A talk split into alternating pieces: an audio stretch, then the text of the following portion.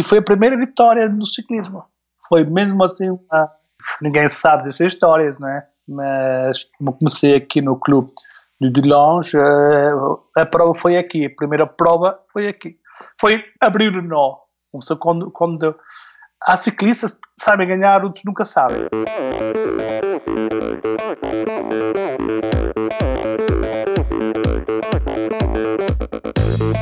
Olá pessoal, aqui é o Nalberto Vôlei. Olá, aqui é o Paulo Kakinov. Oi pessoal, aqui é a Gabriela Mansur. Oi pessoal, aqui é Bettina Norscheiter. Oi, aqui é a Pamela Oliveira. Olá, aqui é o Guilherme Tâmega e, e esse é o Endorfina Podcast. Sou Michel Bogli e aqui no Endorfina Podcast você conhece as histórias e opiniões de triatletas, corredores, nadadores e ciclistas, profissionais e amadores Descubra quem são e o que pensam os seres humanos que vivem o esporte e são movidos à endorfina.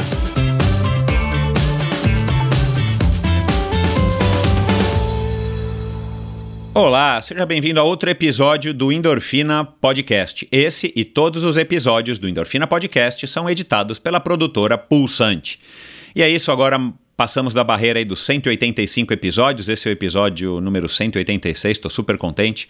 É, algumas pessoas me escreveram aí no, no, nos posts do episódio da semana passada com o João Lim, falando aí desse, desse, desse marco, desse número, né? Para mim, de novo, já disse, em outras ocasiões eu nunca esperava né, que eu poderia chegar nesse número, né? Eu, eu, larguei o Endorfina Podcast pensando que ele iria durar 12 episódios e depois dos 12 primeiros episódios eu iria refletir para ver, enfim, que rumo tomaria. É, mais ou menos aconteceu isso, só que aconteceu de uma maneira muito rápida e hoje, é, nesse episódio numerado, número 171, é, mas são 186 episódios, né, contando os especiais e tudo mais. É, para mim é um grande, uma grande honra, um grande orgulho. Então, obrigado para você que está me acompanhando até aqui. Se você está chegando agora também, como eu sempre digo, dá uma olhadinha aí, procura nesse mesmo agregador de podcast ou no meu site endorfinabr.com, como é que você, enfim, toda a obra, né, que, que, que, que eu já que eu já publiquei, todos os episódios que eu já publiquei, inclusive no site, né? Muita gente me pergunta o site, dá para você ouvir no desktop, né? Fica super fácil de ouvir o Endorfina Podcast, abrir outras janelas e navegar. Mas também você encontra é, links em todos os episódios. Você encontra links para assuntos não só para você se conectar nas redes sociais de cada um dos convidados, mas também assuntos correlatos, assuntos que a gente mencionou durante as conversas. Eu faço questão de colocar para que, se você tiver interesse no convidado ou interesse, um interesse maior na conversa e quiser se aprofundar um pouco mais em alguns assuntos, você tem a possibilidade de estar. Tá, é, através dos links que eu publico no post, nos posts de cada episódio no meu site, você tem a possibilidade de dar uma olhada. Uh, enfim, e para falar do convidado de hoje, um convidado especialíssimo, é, não sei se você está é, vendo aí na capa do teu agregador de podcast, é, eu fiz uma capa aí bem colorida com as cores da bandeira portuguesa, com as cores é, do Tour de France, da camisa amarela, porque é, é, um grandíssimo amigo meu também, um amigo meu aí de quase 30 anos e uma pessoa muito especial e que foi um atleta, um dos melhores atletas do ciclismo a nível mundial na época dele. E até hoje ainda, é, ele era é, o único português a ter vestido a camisa é, rosa no Giro da Itália, mas agora, né, no, no, no, meio, aí no, no começo do mês, no meio do mês, ele, a gente, ele perdeu esse título para o João Almeida, aliás, nós falamos disso né, é, um pouquinho nessa conversa, e, e ele ainda é o único português a ter vestido a camisa amarela, a camisola amarela, como se diz em Portugal, é, e ainda vestido a camisola amarela por quatro dias no Tour de France de 89. E foi uma conversa interessantíssima com esse cara que é super simpático. A gente falou de carros velozes, a gente falou da vida dele em Luxemburgo. Ele é português, mas praticamente um luxemburguês. Uh, falamos de futebol, falamos do começo dele no ciclismo, falamos da transformação de um ciclista amador num ciclista profissional. Ele relembrou aí várias histórias, vitórias. É, falamos, é, aliás, tem, uma, tem duas participações especiais é, do Renan Ferraro, que foi o primeiro é, brasileiro a correr o Tour de France, né, que foi compa é, com, companheiro, perdão, companheiro de equipe dele. Então tivemos uma participação do Renan Ferraro e também do meu amigo e, e, e convidado também do Endorfina. Aliás, o Renan também foi convidado do Endorfina já. É, o Fernando Nabuco, que na época foi, era presidente da Confederação Brasileira de Ciclismo e tido por muitos quase que unanimidade, por unanimidade como o melhor presidente da Confederação Brasileira de Ciclismo é, até hoje, até os dias de hoje, enfim, é, e que foi responsável por também trazer, junto com o Renan, o Acácio para o Brasil, e daí começou uma grande amizade, e o Acácio mesmo disse que o Fernando foi um pai para ele. É, falamos sobre tour, falamos sobre giro, falamos sobre evolução do ciclismo, é, enfim, um assunto muito legal. Um, falamos sobre Lance Armstrong, então tem opinião aí dele a respeito do Lance Armstrong. Vai lá até o finalzinho e ouve, porque tem, tem enfim, tem opinião aí de um cara que entende, um cara que vive, é, não vive o mundo do ciclismo hoje em dia, mas ele acompanha, é claro, né, como um ciclista profissional. Enfim, é uma história muito legal, então espero que vocês curtam tanto quanto eu curti. Um cara bacanérrimo e um cara que a gente está tentando, já falei com o Nabuco, a gente está vendo se consegue trazê-lo assim que a pandemia sossegar é, para fazer algum tipo de palestra, algum tipo de apresentação, algum tipo de clínica aqui, porque é, como o ciclismo aqui cresceu muito, né, o ciclismo de amador, o ciclismo de participação, acho que poderia ser interessante. Ele é um cara que adora o Brasil, é um cara que né, passou várias, várias férias aí entre é, o começo dos anos 90 e o final dos anos 90 aqui no, no Brasil, então ele é um cara que tem uma relação muito especial com o nosso país. Então tenho certeza de que vai ser um bate-papo histórico para o Endorfina, histórico para mim, porque relembrei e, e e aprendi muitas coisas que eu não, também não sabia. Morei com ele na Suíça, uma época na mesma casa que ele, é, quando ele era ciclista profissional. Nós temos a, algumas histórias que a gente menciona aqui no podcast. Mas, enfim, vamos lá agora para a conversa. Mas antes eu quero agradecer ao patrocinador de longa data do Endorfina Podcast, a Bovem Energia. A Bovem é uma comercializadora, uma gestora e uma geradora de energia, assim como para os meus convidados. Para a Bovem, energia é um assunto muito sério. É uma empresa sólida e confiável, com profissionais experientes e treinados. Perdão para lhe oferecer agilidade no atendimento, robustez e competência na condução dos negócios, saiba mais em bovem.com.br. De energia Bovem entende e siga Bovem no Instagram, arroba Bovem, energia. Quero também agradecer a Supacas. A Supacas, que também é patrocinadora do Endorfina, já vai fazer aí, sei lá, nove meses, né? É desde março, é através da Ultracicle, que é a representante exclusiva da Supacas no Brasil. É, a Supacas é uma marca californiana de acessórios é, coloridos e casuais. É, eles fabricam os acessórios mais coloridos e casuais do mercado. Aliás, Peter Sagan é, é embaixador da marca. É, vários outros ciclistas profissionais e mountain bikers também, entre eles, além da do ciclismo do, do mountain bike o Christopher Saucer, eles produzem é, produtos que são bonitos, funcionais, é, duradouros, né? As meias são fabulosas, as luvas são magníficas. Aliás, é, eu uso quase todo dia, quer dizer, uso toda vez que eu pedalo as luvas da Supacas. Eu comprei alguns pares no começo da nossa parceria, são fabulosas. Eu uso um selim da Supacas, super legal. Tem uma bomba é, de pé da Supacas, ela não está à venda no Brasil, mas eu consegui, através do Paulo, é, importar uma para mim, uma bomba que, aliás, tomara que o Paulo consiga trazer uma bomba de pé, meu, sensacional. Eles têm ferramenta, eles têm cadeado, eles têm pedal. Enfim, vale a pena você dar uma, uma conhecida e você entra no site ultracicle.com.br é, e lá você pode conhecer todos os produtos disponíveis no Brasil é, e ainda você pode, de quebra, por ser ouvinte do Endorfina, fazer compras e ganhar o frete gratuito é, a partir de 100 reais. Então vai lá, faça uma compra aí para o seu ente querido, para sua esposa, para o seu marido, é, ou presente para você mesmo, né? faça aí uma indulgência com você, é, compre um acessório que combina com o seu estilo, que combina com a sua bicicleta, enfim, é, e eu pago o frete através dessa promoção. Basta você digitar endorfina no campo de cupom de desconto antes de finalizar a sua compra para que você receba o produto gratuitamente aí no conforto da tua casa. Arroba SupacasBR no Instagram, lembrando, Supacas é com Z no final. E como sempre também, desde aí do, do meio do ano, Endorfina apoia a iniciativa do Mosqueteiros do Esporte, um site de patrocínio coletivo de atletas. Incentive um jovem atleta profissional e receba descontos em diversas lojas e prestadores de serviço. Seja você também a diferença na carreira de um jovem talento. A partir de 25 reais por mês você pode, é, de fato, ajudar e impulsionar a carreira de um jovem triatleta ou de um jovem judoca. Dá uma olhadinha lá no site mosqueteirosdoesporte.com.br, entende como é que funciona. É, o Marcelo tem, o Marcelo é o criador do, dessa iniciativa, o criador do site. Ele tem diversos parceiros super legais é, para você poder sendo um apoiador de algum atleta para você poder ganhar descontos. Então, se você for um cara que consome bastante dentro daquelas marcas que estão, e são várias, que estão no site Mosqueteiros do Esporte, é, praticamente ou quase que certo o apoio que você vai fazer para aquele atleta vai sair é, de graça, se não for de graça, vai sair bem baratinho, quer dizer, é uma relação que todos saem ganhando. Então, é uma iniciativa muito legal. Aliás, eu já disse isso outras vezes aqui no Endorfina. Eu acho que essa, é, é atualmente, pelo menos, é uma das únicas maneiras da gente, maneiras da gente fazer o esporte crescer. É, nós mesmos, a iniciativa privada, ou pessoa física ou pessoa jurídica, está apoiando os atletas, porque é, em meio a essa crise, que provavelmente vai se estender ainda durante um bom tempo, é, fica difícil a gente cobrar das autoridades. Enfim, essa é uma opinião minha. Mas vamos lá, Mosqueteiros do Esporte no Instagram, Mosqueteiros do Esporte no Facebook e como eu já falei, arroba mosqueteirosdoesporte.com, arroba não, mosqueteirosdoesporte.com.br é o site do Marcelo, dá uma olhadinha lá é, e veja como é que você faz para apoiar. E vamos agora então para é, falar de ciclismo, de ciclismo raiz, de ciclismo de ponta, de ciclismo campeão, de várias etapas da Volta da França, de, de é, etapa do Giro não, enfim, mas de vestir malha rosa, de, de, de, de ganhar camisa de escalador no Tour da Suíça, enfim, o cara tem um currículo fabuloso, tenho certeza de que vocês vão gostar. Vamos lá.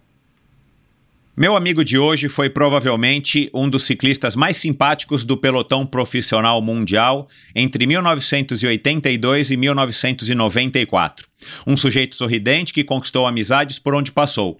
Em 12 anos como ciclista profissional, representou equipes de renome, tendo participado seis vezes da Volta à Espanha, 10 do Giro da Itália e seis do Tour de France, onde obteve três vitórias em etapa e vestiu a cobiçada camisa amarela por quatro dias consecutivos, isso em 1989. Até hoje ainda é o único ciclista português a ter conquistado este feito. Nos anos 80 fez amizade com Renan Ferraro, o primeiro ciclista brasileiro a correr profissionalmente na Europa, e através dele chegou ao Fernando Nabuco, na época presidente da Confederação Brasileira de Ciclismo, e ambos convidados deste podcast, o que fez com que ele viesse ao Brasil inicialmente para competir e posteriormente algumas vezes também para passar férias. Com vocês hoje um convidado muito especial, o Trasmontando, Trasmontano, radicado em Luxemburgo e um apaixonado por carros da marca Porsche, Acácio da Silva Moura. Seja muito bem-vindo, Acácio. Ora viva, o Brasil, aqui em Luxemburgo. Tudo bem, Acácio? Como é que você está? Está tudo bem, tá, tá, não, é, não é aquela altura de pedalar, mas estamos tudo bem. Saúde, está tudo ok. A família está boa? A família está boa, os, o, os rapazes vão crescer, os miúdos, e assim vai. Legal. Muito prazer estar aqui com vocês hoje à noite aqui no programa. Legal. A Cássio, o prazer vai ser. É, quer dizer, o prazer já é meu, né? Eu estou tentando trazer você aqui para conversar faz tempo. É, primeiro foi difícil conseguir o teu contato, graças ao Cássio de Paiva eu consegui é, o teu contato. Então, obrigado aqui ao Cássio, que já teve no, no Endorfina. E a gente vai ter aqui bastante história nessa horinha aqui para conversar. Mas antes da gente ingressar no assunto, eu, eu queria é, falar duas coisas, perguntar duas coisas para você. É, quantos Porsche você tem na garagem em Luxemburgo hoje? Naquela altura tinha dois, né? Ah. Hoje, vendi, hoje vendi tudo e estou com, com Audi SQ5. Ah, você família... saiu. Você, ah, tá certo, por causa da família, né? Eu achei que você tivesse mais para um, um 911 Turbo ou mesmo uma Panamera eletrônica híbrida. Não, não gosto desse carro. Eu gosto mais de 911. Entendi. É o Porsche. É o original e eu penso que é o Porsche que vai ficar sempre o Porsche, porque esse aqui é o, o, o GT3, dizemos que já é muito bom carro esse. É um carro do futuro que vou, ainda vou tê-lo, assim, um ou outro, né? Sei. Ou carreira. Sim, sim, sim. Bacana. É, bom, depois a gente fala um pouco daquela viagem que a gente fez para a Itália, né? Quando eu morava na Suíça e você caiu da bicicleta, eu tive que dirigir o seu Porsche de volta para Winterthur. Naquela tempestade lá, eu nunca tinha dirigido um Porsche, você morrendo de medo e com a cabeça toda bagunçada, porque naquela época não se usava capacete, lembra? Exatamente, porque foi, foi, um, foi a corrida, penso foi na, na Suíça, não no, na parte italiana. Ah, na parte italiana, é sei que passou, foi a Rosa, não a Rosa não, a Stona, que passamos do Lago Maggiore, foi o Lago, não Maggiore, o Lago de, Com, de Lugano. De Lugano. E depois passou na Itália e vou para trás e, tive, e depois foi uma caída que, tive, que tivemos lá, mas já, a caída já foi na Itália, não? Isso. Fiquei é. lá no, e o hospital ficou mesmo ali ao lado, não foi... Caramba, meu. Ô, Acácio, mas vamos lá. Agora, uma curiosidade. É, eu pesquisando aqui para essa nossa conversa, eu descobri que você se mudou com a família para Luxemburgo muito cedo, né? Saiu de trás dos montes e foi para Luxemburgo. E eu descobri que existe uma colônia grande de portugueses em Luxemburgo. Você sabe por quê? Existe alguma é, alguma tradição, tradição eu acho que existe, mas existe alguma troca, alguma facilidade para os portugueses ir para, irem para Luxemburgo por algum motivo? Não, eu penso que há duas coisas aqui que pessoa, muitas pessoas não sabem. Uhum. Uh, nos anos, ao princípio, ao final de 1800, vieram muitos italianos e poloneses para trabalhar aqui para a usina, para a fábrica do ferro. Uhum. E, de, e depois, nos anos 60, começaram a vir os portugueses, 70. E o meu pai veio no, no 65. E, e Portugal teve uma, uma conexão assim com, com Luxemburgo, porque atual temos uma, uma temos o Grão-Duque, não é? Aqui em Luxemburgo, não é? Sim. E o pai do Grão-Duque, o Grão-Duque João, João é, era o pai do atual Duque agora que temos aqui, o Ori. É muito fanático do esporte e tudo isso. Mas a avó dele era, era transmontana de Bragança. É por isso que há, há, há ali o Leão, que, que é avó do Grão-Duque atual, ainda era transmontana. Ah, que legal, que, que, curiosidade interessante. Por isso que eu não. Enfim, eu procurei também, não fiquei vasculhando muito na internet, mas eu, eu não entendi por que, que tem essa colônia tão grande, mas tem aí uma relação então histórica já entre Luxemburgo. É mais por carinho, por, da, daquele Luxemburgo com os portugueses. Mas não é por isso que vieram muitos portugueses para cá, porque os portugueses. Eh, daqui a Portugal são 1.700 quilómetros, é, não é perto, 2.000 é. quilómetros é perto e não é, não é? é para vocês é. não é, é pertinho, né? Para nós já é muito distante. É, é. é, distante, mas hoje com o avião, tudo isso, a coisa já é mais mais curta. Uhum. Mas por que vieram muitos para cá? Porque aqui estão muitos portugueses. Luxemburgo temos a volta de 6, 6, 700 mil pessoas. Uhum. Todos são. E, e os nossos portugueses, a nossa colonia aqui, é um quinto delas somos 125, 130 mil é, só portugueses. 20% é muita gente. É muita gente. Você anda nas ruas, eu não conheço Luxemburgo, você anda nas ruas e ouve português? Toda quinta pessoa é portuguesa, não? Vamos ao, os, os, italianos tinham antigamente os cafés, os cafés, restaurantes, tudo isso, mas hoje já não é nada disso, né? Uhum. Hoje é só é muitos, os cafés são quase todos portugueses. Entendi. Uh, e restaurantes igual. Não há, ah. Depois vem franceses, vem de outra nacionalidade, mas, mas há muitos cafés e, e restaurantes, tudo português, muita portuguesa. Não, uma pessoa aqui que a língua portuguesa já se safa, não é uma já já não morre fome nem claro, nada, claro, claro, já está bem. E, e, isso, e isso com certeza favorece que novas pessoas, jovens ou não, é, possam ter interesse e facilidade de se mudar para, para Luxemburgo é, é, sem ter a, muito a barreira da língua, né? Você encontra outras pessoas aí com, com que falam o, o português. É, é, muito mais fácil porque Portugal são todos uma família, não é? E uma pessoa bem de autobus, 15 é, horas, é, não dizemos 20 horas, está de autobus aqui, que custa 180 euros, é, deve ser 200 dólares, assim. Uhum. E aqui encontra muito mais trabalho, porque foi na altura Portugal estava muito mal, não é? Uhum. A economia portuguesa estava mal e então aqui estava-se muito bem, porque em Portugal o salário mínimo, mínimo em Portugal hoje são se não me engano, são 500 e picos euros, não é? Uhum. É muito pouco dinheiro. Aqui o salário mínimo em Luxemburgo, temos, uh, temos o salário de 1.900 euros. Ah, é muito. É, quatro é muito, vezes. É tão, é, quatro vezes. Exatamente. Mas a vida também é tão. É, tão, é, é muito mais cara, cara, do que, claro, é muito mais muito, cara do que lá, né? É. Agora. Um, um pequeno exemplo. Aham. Agora, uma curiosidade: é, eu sei que aí existe a, a língua né, luxemburguês, acho que é assim que se fala, e ainda tem alemão e francês como línguas principais, mas elas são divididas por região, como na Suíça. Tem a área que se Não. fala. Não? Não, não, não. Eh, a língua assim falada, tudo do que tem a ver com papéis, escrever, tudo isso é francesa. Ah, tá. E, e todos os sítios, escritórios é francês. E depois vem o alemão, Aham. mas o luxemburguês está sempre entre sobra o francês. Primeiro a língua luxemburguês, depois é o francês. Mas escrita é tudo francês. Ah, entendi, não Não sabia. há região. É tudo, tudo francês. O alemão usa-se pouco, Uhum, muito pouco. uhum. Mas todos sabem, porque é mais fácil. A língua luxemburguesa é entre o alemão e o um flamingo, assim, uma coisa, entre as Nossa duas. senhora, é. Deve ser bem É muito complicado. difícil. Aham, É muito difícil a luxemburguesa.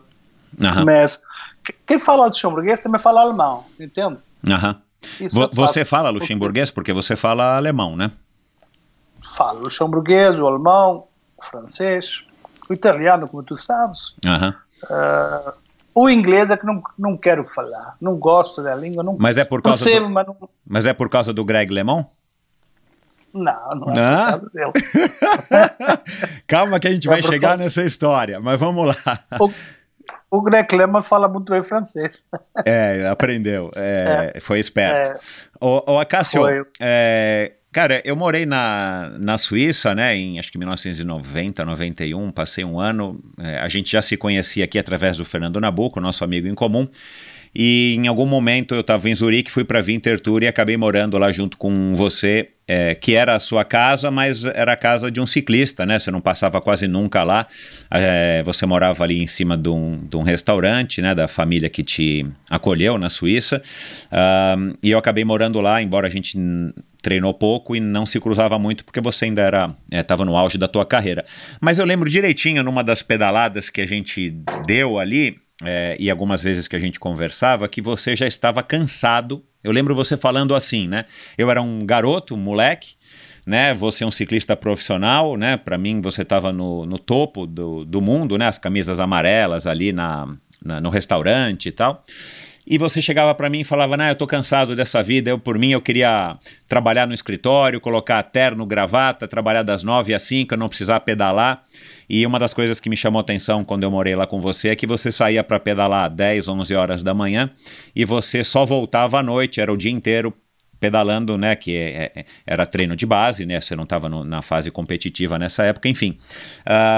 E, e eu achei um absurdo, que eu falei, pô, você tem um emprego dos sonhos, você ganha a vida pedalando, tem um Porsche na garagem, é, na época você era o cara mais popular ali da região, era amigo de todas o- a- as moças que trabalhavam nos cabeleireiros ali das- da, da região, da Suíça, eu lembro muito bem disso, todo cabeleireiro se parava para falar com a coiffeuse, né?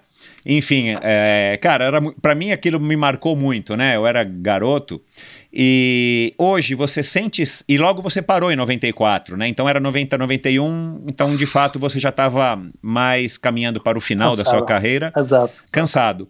É, você sente saudades hoje daquela época? Tudo bem que você vai fazer 60, já se passou muito tempo, você está aposentado há muito tempo, mas você acha que era. Enfim, como é que você.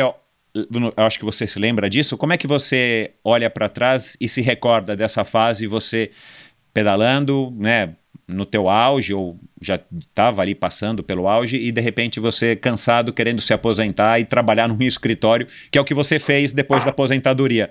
É, como é que você olha isso? Como é que você se recorda disso? Bom, a vida profissional de um, de um atleta, como tu sabes, é 10 anos no 10 anos é muitos anos, né? Eu Muito, Fiz 13 anos. É, o último ano já não, era, já, não, já não era para fazer, mas tentei com, com o amigo Santiago, lá arrumou essa equipa lá eh, no Porto, na Uhum. Maia, Uhum. e eu ainda fiz mais um ano, mas já, era mais, já estava mais cansado assim de cabeça que outra coisa, não? Uhum. Ganhei ainda duas provas de insano, mas não era isso que, que me ajudava, né? Ah, é como tu digo, naquela altura era muito eh, era diferente de hoje, não é? era muito muitas corridas e muito viajar para baixo para cima para a Itália para a França era a Espanha tudo isso e com o tempo cansa, porque um, um atleta que faz 10 anos profissional já deu o que tinha a dar, não é? É. Porque na altura uma pessoa corria 140 corridas no ano, onde cônjuge correm 40 corridas, é, Uhum. é outra coisa. Uhum. Mas a motivação vinha com vitórias, não é? Aham. lá vinha um ano com, com vitórias e, e a crise de cansaço de porque é preciso ter muita vontade muito, muita vontade para sair e convencido assim então hoje temos que arrancar porque também dias que chove muito e dias a dias o terceiro dia quando está a chover temos que sair senão Exatamente. não vale a pena tá? É, e exatamente. é, cu- aí é que custa muito e eu nu- nunca gostei da chuva da, andar na chuva nunca gostei do frio era mais pouco calor que frio Uhum. e então as saudades de- daquela altura foram boas. Eu lembro de saudades boas ainda hoje. De vez em quando vou à Suíça, vou visitar pessoas, dos amigos, assim. Até o Rudi Kellermüller, onde estivemos lá na, no Schönegrund. Sim, Schönegrund. Schönegrund foi um, é um sítio que foi muito. Depois teve uma estrela de Michelin. Foi uma, uma das comidas melhores que uma pessoa comeu lá na Suíça. né? Sem Porque dúvida nenhuma, é. esse, essa era, a era a energia que uma pessoa aguentava para andar a treinar, não é? Foi tratado como um rei lá, eu não tenho medo de dizê-lo, porque tu sabes muito bem. eh, naquela altura foi, foi bem tratado, foi, não nos faltava nada, só a vontade de, de treinar e assim por fim as vitórias vinham, a vinham uma por uma, não é? Isso é que é fantástico e, e hoje em diante é muito bonito lembrar-se assim o percurso que tive assim é bom foi uma, uma alegria muito boa Você se aposentou em 1994 e, e logo em seguida você já conseguiu, enfim, você planejou essa aposentadoria e você sabia que você ia trabalhar no, no mercado imobiliário, como você já está hoje há mais de, de 20 anos? não, não sabia nada disso porque quando deixei em 94 estava em, na Maia, no Porto Uhum. Portugal e tive dois anos, três anos sem fazer nada Uhum. Que via, viajava um pouco, passava em Portugal, porque depois tive um apartamento no Porto e 10 anos assim. Viajava, passava, mas até uma altura voltei cá a Luxemburgo, onde cresci, né, dos 7 anos para cima. Dos 7 ao 21 estive aqui a viver em Luxemburgo e estava a minha família, não, meus irmãos, eh, ainda esta- estavam aqui todos e voltei para cá. E aí encontrei-me com um amigo, um amigo, Roland Spanhoto, foi um ciclista também profissional, também correu uma volta à França, mas não terminou, abandonou. Uhum. Ele era muito rápido. Que já ao longo do, da, da carreira do, do, da Amador, é que eu conhecia. E depois, e depois não sabia o que ia fazer, era muito cedo para deixar de trabalhar, porque naquela altura o ciclismo não dava o que dá hoje, dos bons, não? Sim. Se fosse nessa altura, era outra coisa Uhum. e tentamos montar assim uma, uma promoção de imobiliário, fizemos a primeira residência de seis apartamentos e vendeu-se e assim foi, depois tinha uma equipa de homens a trabalhar dois para mim, oito pessoas Ah, oito, bom. nove, às vezes dez Aham. e montámos o- a residência assim com a nossa gente mas era muito lento aquilo, para ganharmos dinheiro nisso temos que trabalhar rápido o tempo é dinheiro, não é? Claro. uma pessoa não pode ir muito lento, porque senão não se ganha nada, não é? Uhum. Mas sim, fui buscar a minha experiência de, de construção, de ler planos, de, de planos de confragem, do betão, do ferro, toda essa coisa. Aham. Oito anos com o pessoal, já deu para oito, nove anos, já deu para ver o que é uma construção hoje em diante. Sim. Hoje, em dia- hoje posso dizer, eu sei o que falo e ninguém me vai enganar, diz, é assim, é assim, né? Eu sei porque já passei por isso. não é? Claro, claro. Então entramos em imobiliário e já vai lá há 11 anos como só 9 anos como sócio morreu Ah, e eu fico, fiquei sempre ainda na imobiliária Entendi. até Ah, hoje. Entendi. Agora, voltando no começo de, de, de tudo, por que, que você escolheu o ciclismo? Da onde que veio isso? Começou em Portugal antes do sete, pela tua né, vivência, vendo pessoas pedalando, ou, ou veio já depois em Luxemburgo? E por que o ciclismo não foi é, futebol, esqui, enfim, outros esportes, é, enfim, que, que, que são comuns aí também? Bom, naquela altura não, a pessoa não tinha esco escolha como tem hoje. Uh, hoje queres fazer ski, há oportunidade. Queres ir para o handball, para o futebol, há muita mais portas abertas aos, aos jovens, né? Aham, Eu, eu, eu comecei a trabalhar com 15 anos, muito cedo, aham. e, e naquela altura o meu tinha dois irmãos que corriam também, Uhum, o José e o Francisco uhum. da Silva.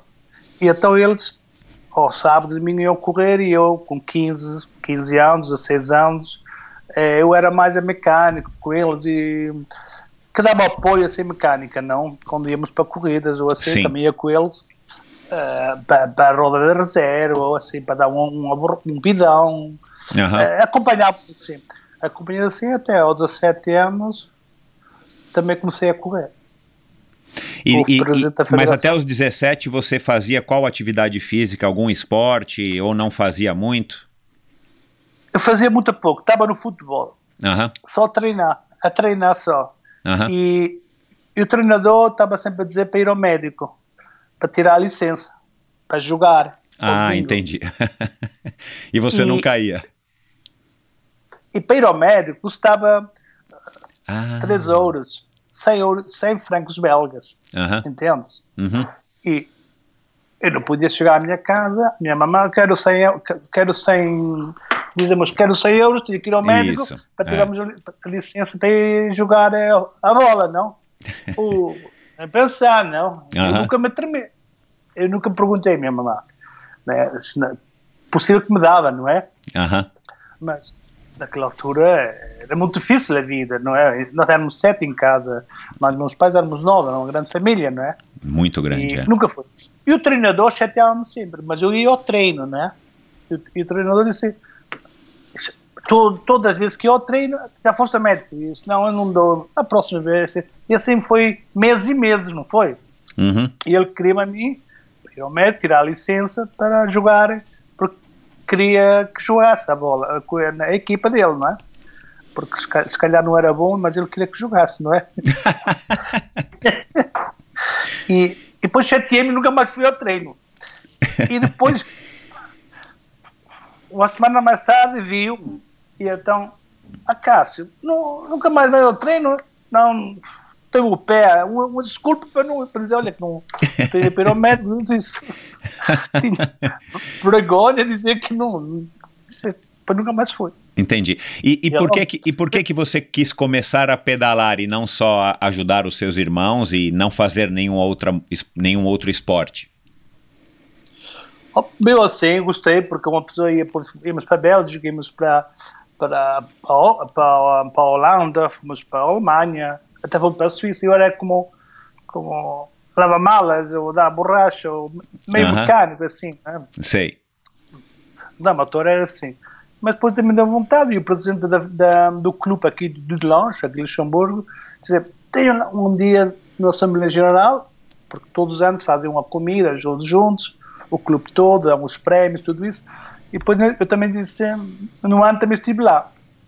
Depois tinha uma bicicleta em casa do meu filho, já não corre mais, vou dar. Se quer correr, posso começar. E a bicicleta era tão pesada, tão pesada, era, uma, era tudo ferro, moço. Claro. Eu- é. Naquela altura era assim, não é? Exato, Eu, é. tá bom, tá bom. E eu fui, ele deu uma, levei ao Eddie Schutz, é um ex-ciclista, me correu a Volta à França, e ganhei uma etapa na altura do. do- ele estava com a equipa de Eddie Merckx, Uau. era o, era o trabalhador dele. Ele tem aqui um negócio de bicicletas a, a 10 metros daqui do escritório Uhum. e também ganhou a volta uma etapa tour- no Tour e era um bom, um bom ciclista. Na altura do Luís Ocanha, Joaquim Agostinho, no- de Portugal, Claro, né? claro. meu, meu amigo. E assim foi. Fui lá, meteu os travões novos, correntes novos, pinhões novos, eh, deu uma revisão total, que me custou 8, 8 mil euros, e ele fez-me crédito. E eu Ah. paguei isso. O dinheiro das corridas que ganhava, não é? Paguei para trás tudo, o ano todo para pagar aquele pequeno crédito, né? Sim. 8 mil euros, eh, 8 mil eh, francos belgas. Francos belgas. eh, Naquela altura era pouco dinheiro, não é? Mas Uhum. era muito para nós. E para Claro. mim também mais, porque não tinha nenhum, né? Aham. E assim foi. Comecei a correr o primeiro ano O inverno foi sala culti físico, ginástica, todas essas coisas, com os irmãos, com a equipa toda, o clube todo, né? Ah, Amadores, como júnior, eu era júnior. Uhum. Depois entrei como júnior no primeiro ano. Ah, Foi foi muito difícil. Eu era mais de caídas no primeiro ano. O grupo, no grupo, onde você não sabe como é. Claro. Ou era sempre atrás ou atacava, mas era difícil porque tinham lá três bons, bons atletas, não? é? eles ganhavam, ganhavam tudo. Eu não tinha hipótese, nem eu nem ninguém. Uhum. Porque primeiro era júnior, primeiro, primeiro ano. Comecei de bicicleta, era primeiro ano júnior, normal. Mas ainda, ainda, ainda fiz quarto, quinto, era sempre naquela zona, não é? E aquilo você, e aquilo go- você gostava daquilo? Daquela sensação porque de pedalar? Sim. Mas depois treinei sempre com os irmãos, como eram já amadores e muito bons. Uhum. Um, o José fez quarto na volta Tour de l'Avenir, Uau! uma- Tour de France para, para Espoir, para Para os novatos, Amador. amadores, é. Sim. Fez quarto a poucos segundos do, do segundo. E do peito da vida fez, penso que ganhou ou fez segundo no, no terceiro na, nesse dia, nessa volta. E ele ganhou etapas no, também aqui em Luxemburgo, porque ele- foi um dia que saiu da Holanda, Luxem- Belga, Luxemburgo, e assim foi. Era, era muito bom. E, e na Flash Institute, quando eu também ganhei eu, e ele também estava sempre presente para, para ganhar sempre com os melhores do mundo, campeões do mundo. É uma corrida aqui em Luxemburgo muito famosa, de amadores, só tem os melhores. De toda a nacionalidade, os melhores, né? Uhum. E e ele era um bom ciclista. Eu treinava com eles. E aos sábados não havia corrida, lá íamos fazer 100, 120, 140, 180 quilómetros. Eu chegava a casa morto. Eu já não às vezes deixava um caminho a 5 km da casa, né? Eu, che- eu, quando chegava eu, já tinha tomado banho, já tinha comido, eu chegava. Eu, os últimos quilómetros eu já- passei de crise, crise mesmo. Uma vez, a, a, a 6, 7 quilómetros, num topo, é, longe é, é tipo parar, não aguentava mais, com uma fome, crise. Eu ia ao Crise máximo, de né? fome. é. Aham. e ele já tinha mais, mais experiência. Cheguei a casa de tenda a cama vestido, com sapatos da bicicleta e tudo. Foi em crise total, né? Isso eu lembro muito bem, isso não esqueço, não. Claro, é, a primeira crise, a primeira crise de fome que a gente passa num treino, eu acho que ninguém esquece, né? Eu nunca, nunca vou esquecer a minha também. Mas enfim, aí você foi melhorando, você foi evoluindo, você continuou gostando da, enfim, da, da- daquele momento, participando de quermesses, viajando, né? Enfim, Exatamente. O segundo, o segundo ano, da junior, eh, ganhava o que queria. Como aqui em Luxemburgo, ganhava as corridas que queria. Hoje Aham. vou ganhar, vou ganhar. Hoje, hoje vai ganhar um amigo, vai ganhar um amigo, né? Assim foi. Depois fui correr a Túsica, na, na Áustria. Fiquei Uhum. nos top 15 também. Uhum. Fui correr uma corrida em Checoslováquia. Ganhei a corrida. O último legal. dia ganhei. Fui o primeiro aqui da West Europa Sim. porque ganhavam sempre, ganhavam sempre os russos, os jugoslavos, ganhavam todos os tchecos, ganhavam Aham. todos poloneses. E Aham. Eu fui o primeiro a ganhar desse lado. Certo. Foi uma festa, não é? Ou Foi uma bicicleta nova, ou foi um coisa em ouro, foi tudo, foi uma festa. Uma festa. Que legal. E assim, né? e uma corrida aqui também de quatro dias de júniores também eh, com o internacional, o grupo de internacional, dos melhores, né? Uhum. E também ganhei esse. Ganhava, ganhei umas, umas 20 corridas de júniores. Uhum. Isso Graham. você se recorda que que era 77, 78, 78. 78. Não, 79. Aham. Comecei, eu comecei a 78 Aham. e 79, de, a segundo ano de júnior, Já começou a dar Segundo. resultado. todo ano. Aham. E, de, e de- E, o- e- e o que, que- e o que, que você tinha para estar ganhando as corridas? Assim, o que, que você acha que, é, que, que o Acácio trazia para que você tivesse essa diferença e essa evolução talvez tão rápida, né? O primeiro ano não, são, não é todo mundo que começa já ganhando, né? Algumas pessoas têm esse privilégio, mas muita gente começa assim mesmo. E de repente você no segundo ano já começa a se destacar e claro, né? Olhando o teu palmarés, a gente sabe que você se destacou muito. O que que você consegue reconhecer daquela época que acabou sendo a sua característica como um grande ciclista? não percebi bem. Como, como? Não... O que que você, o que que você acha que você tinha de característica Ah. física é, ou psicológica para que você para que você fosse já no segundo ano um destaque nas competições que você participou? Sei, como foi no segundo ano e, e como no primeiro ano de, de Amador, né? Aham. Que ganhei logo, ganhei logo no maio uma grande corrida de cinco dias com o campeão do mundo, com os melhores alemães, com os suíços todos. Aham. e, e, e muito táctil. Eu tinha um ponto forte, era ver a corrida, como a Ah. corrida developasse, como se vê. Porque eu dizia sempre, eu tenho um pequeno motor, Aham. mas o só ligava o motor quando momentos justos. Só- Exato. Aham. E às, às vezes não, mas Claro, muitas é. vezes ligava, ligava o motor mesmo no momento que pensava eu que era o momento bom de provar, porque tivesse um motor maior, como o Jo- Joaquim Agostinho, Sim. então, era, então não faltava nada. Aham. É, a ideia como corria e como o motor dele, então era não havia pai para nós, entende? Entendi. Ele, e- ele e eu juntos éramos ganhámos a volta, à França não só uma vez, mas poucas vezes. E, e, e, e como é que você descobriu, como é que você desenvolveu essa visão da prova? Foi alguém que foi te ensinando? Foram os teus treinadores, os seus colegas, os seus irmãos? Ou foi alguma coisa que você simplesmente foi percebendo na prática, correndo cada prova, final, todo final de semana? Foi mais uh, buscar a experiência de uma pessoa e foi do, dos treinadores que já corriam naquela altura também, já tinham uma experiência muito grande, Aham. e ouvi-los. Né? Uma pessoa ouve, pessoas mais velhas já passaram por isso, Claro. e não é preciso fazê-lo, mas pode refleti-lo e depois já ver se é assim ou assim, né? Aham. Mas.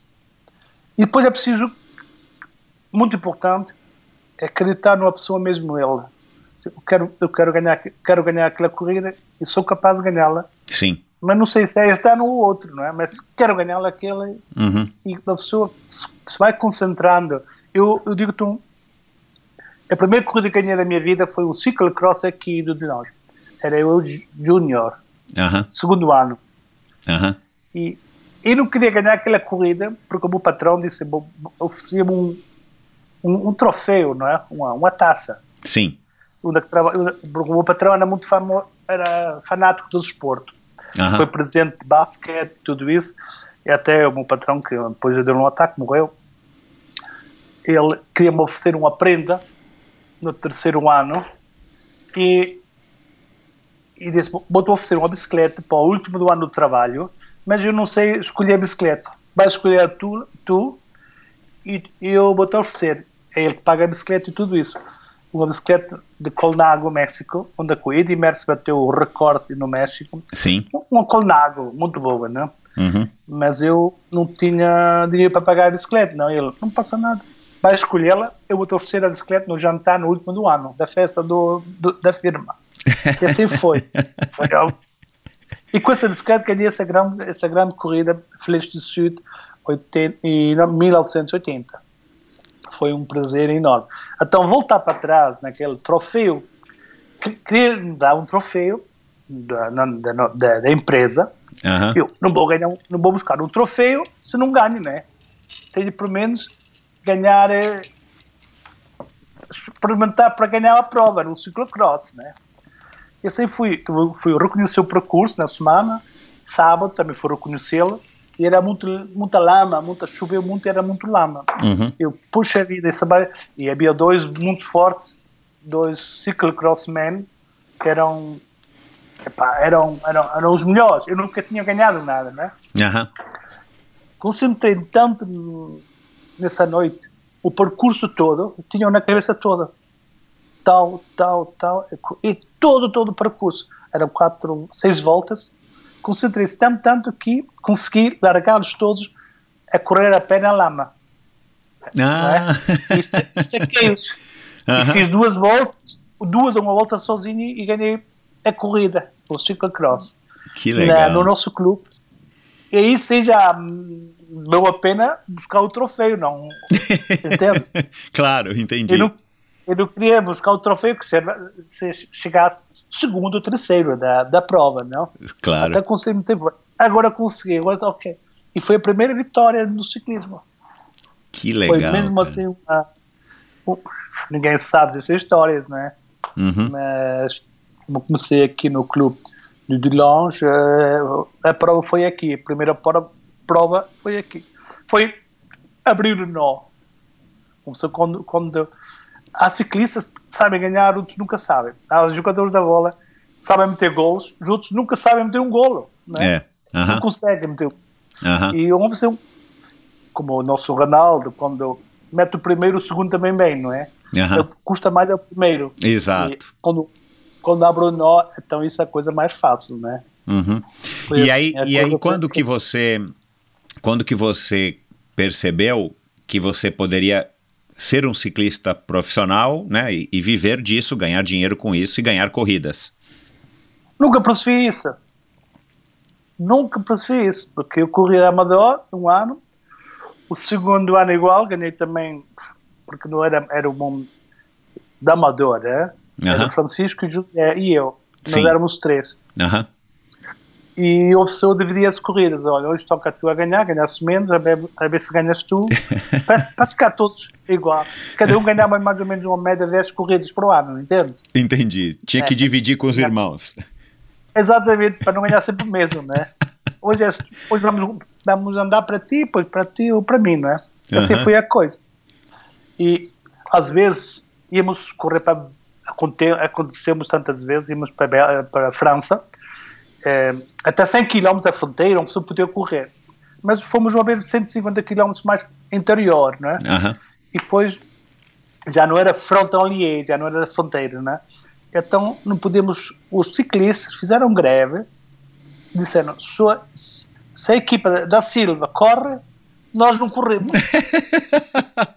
Caramba, que legal. Vi, nunca vi do.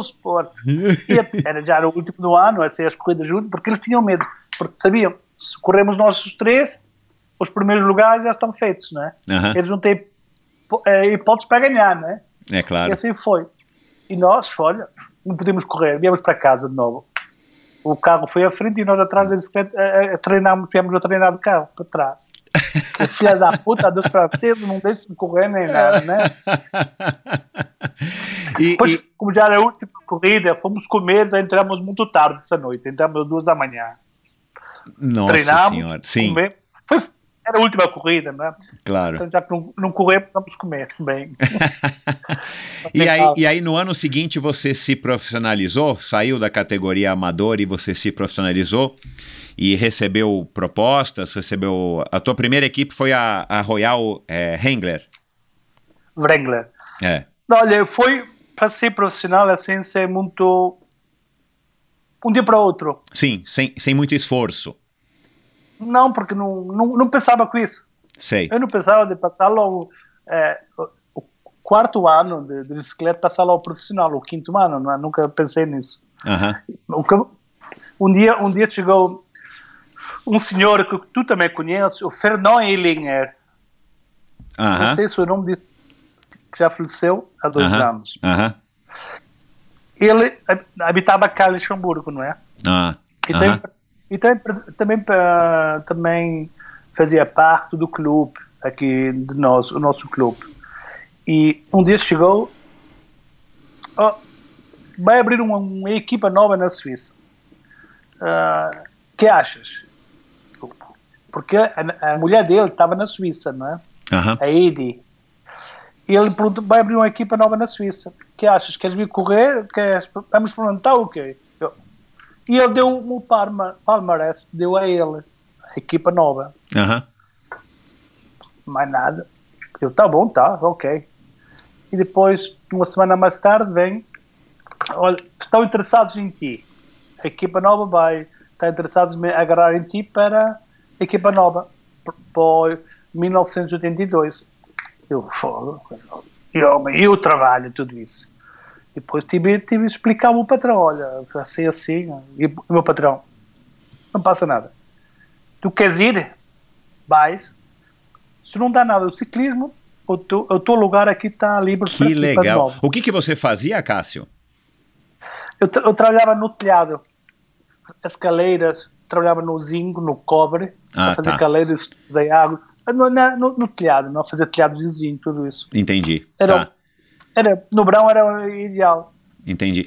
E, e- e esse, esse teu patrão, esse teu chefe, era um cara muito legal, compreensivo, né? sobre isso, depois quando era ainda amador, eh, tínhamos o trabalho muito longe, a 50 km aqui, não é? E perguntei, no verão, eu disse, se posso ir de bicicleta, lá até lá. Eu saí aqui às seis da meia da manhã e estava lá às oito, nove horas lá em cima, não? Nove, assim, às vezes, como ele, ele sabia, ele não, há- não, há problema. a carrinha chegava meia hora antes, então, que os outros, e eu chegava mais tarde um pouco. Às quatro horas eles saíam lá e eu fazia mais treino, assim treinava muito mais Caramba, deu-me a legal. oportunidade de treinar e pagava-me 9 horas sempre, não? Mas eu trabalhava-me 6, Uhum. porque era longe, não é? Você, você, é, você vê como isso também é uma sorte que você teve, né? Uma coincidência boa, né? Porque talvez se você tivesse um trabalho onde a pessoa não fosse tão compreensiva, ainda mais naquela época, né? Mas como o cara gostava de esportes, enfim. Mas vamos lá. ah, aí, bom, você se tornou profissional, correu pela, pela Royal e o negócio deu certo que você ren- eh, renovou, não, porque você mudou de equipe em 83 e foi para Eurotex Mag- Magniflex, não é isso? O Eurotex, uh, por, porque o primeiro ano da- de profissional fomos corri a volta a volta à Itália Aham. com, com, com o Bernardino e aí era outra música, muito difícil, né? Mas isso na Royal Wrangler? Na Royal o primeiro ano, Ah, caramba. corremos a, a primeira corrida corri a Valenciana, ganhei o troféu de sprint interme- intermédio, Sim. foi o primeiro local logo, na, ao princípio da época, na Espanha, e depois corri a volta à Itália, e, mas aí foi só para ver o que é, que difícil era o ciclismo, não é? e depois e depois corri a volta a Luxemburgo, onde fiz quarto, a volta a Luxemburgo. Foi, Puxa vida, foi que o, legal. E, e não ganhei a volta de Luxemburgo, Henny Kuiper segundo, um russo terceiro e o quarto. Porque eu perdi tempo no prólogo, eh, cheguei muito tarde ao prólogo. Se chegasse à hora justa, eu ia melhor. Assim, no primeiro dia eu ataquei, depois já, era o último, não é? Aham. Ataquei sobre o Bernard Hinault, Henny Henny Kuiper e um russo comigo. Uhum. E fiz, eu tentava fiz segundo, ganhou o russo, porque o russo pensava que estava morto e afinal estava vivo. Enganámos bem o russo, né? Que legal. E eu, eu fiquei em segundo, mas depois fiquei em quarto em general, entende? Entendi. Foi. Se tivesse pró- o prólogo, poderia melhor. É, mas você Mas- teve, um, você teve uma estreia no, ano, no primeiro ano como profissional excelente, né? Tive, tive uma boa estrela, depois também tive, fui fazer estágio na montanha, na St. Moritz, Uhum. E a 1800 metros e depois tinha a, a- primeira corrida em baixo e ganhei por destacar ganhei, ganhei, na- ganhei sozinho cheguei Aham, sozinho com, Aham. com escapado e era montanha muito subida era, era curta 130 km mas era subir de cedo, subir de cedo, nunca parava Uhum. eu, era para ganhar o meu capitão, mas o meu capitão não conseguia e eu fui sozinho Ô, Acácio, é, essa também parece que foi sempre a sua característica, né? Você não é um escalador puro, mas você também não é um sprintista, né? Se for uma chegada, uma etapa mais difícil, com, com subidas e descidas, ou uma chegada em subida, para você é melhor. É um Peter, o, o, o Peter Sagan se inspirou em você. Não sei, eu pensava um pouco mais rápido. É. Mas eu também tinha momentos que era rápido também, né? sem querer. Porque Aham. havia momentos quando a pessoa está em boa forma, fisicamente bom e mental, também, e para mim era, tinha que subir um pouco. Aham. Porque eu tinha um arranque, um arranque ah, muito rápido e conseguia aguentá-lo. Uhum. Eu a 200, no praia, quando estava a 400 metros, ninguém passava mais por mim. Aham. E assim, quando, quando soube um pouco, era 250, era o máximo. Entendi. Tinha a distância já calculada, não é? Claro. Então, e quando subia assim, eu arrancava e guardava a minha distância. Os outros nunca chegavam lá. Aham. E eu sabia quando arrancava eu, esta linha, não é? Justo. Uhum. Era, era o ponto mais forte, né? Uhum. Bom, é, aí você correu em 83, imagino que você tenha tido resultados bem expressivos também, mas em 84, 85, você fez dois anos pela Malvor Botekia, que eu acho que foi a, a é, é, dessas primeiras duas equipes, a Royal e a Eurotex, é, foi a maior equipe, né? Era uma equipe que eu lembro que era bem conhecida, a Malvor Botekia. Sim, porque a Royal, no primeiro ano, foi, foi a falência. Não fizeram mais. Não conseguiram. A Eurotex, a Eurotex de Basel, Basileia, foi a mesma coisa. Durou um ano e acabou. Duraram um ano e acabou. E, e no 83 eu fiquei campeão da o rei da montanha na Volta à Suíça. Ah, que fiz, legal. Fiz quatro, quatro vezes terceiro da etapa. Uhum. E depois fiz, fiz quinto na, na geral e fui o, o rei da, da montanha. Da montanha. E estava lá os italianos, o Dino Sandigu, foi o ex-ciclista que ganhou o Tour de Flandre. E era o cunhado de Castelli, que fazia está a fazer as camisolas do Fábio Castelli. E então esse Sandigu estava com a equipa Malvor, já era Malvor naquela altura, e viu-me a correr a volta à Suíça e não, não, não se cansou até, até assinar, para assinar com ele. Todas, todas as formas, queria assinar co comigo. Eu, tudo bom, dobrei o meu salário naquela altura. Você mesmo quem negociava ou já tinha gente? Uh, eu tive a grande ajuda do Fernando, de, do Fernando Sim. Uhum. Mas naquela altura, bom, era eu sabia que a equipa Royal Eurotex e a falência não, já não continua ano que vem. E então o Dino Sandigu não parou até assinar comigo. Ah, tá. Então assinamos uh -huh. esse dia. Uh -huh. A volta a Suíça assinamos para o dia seguinte, que é para correr da equipa dele.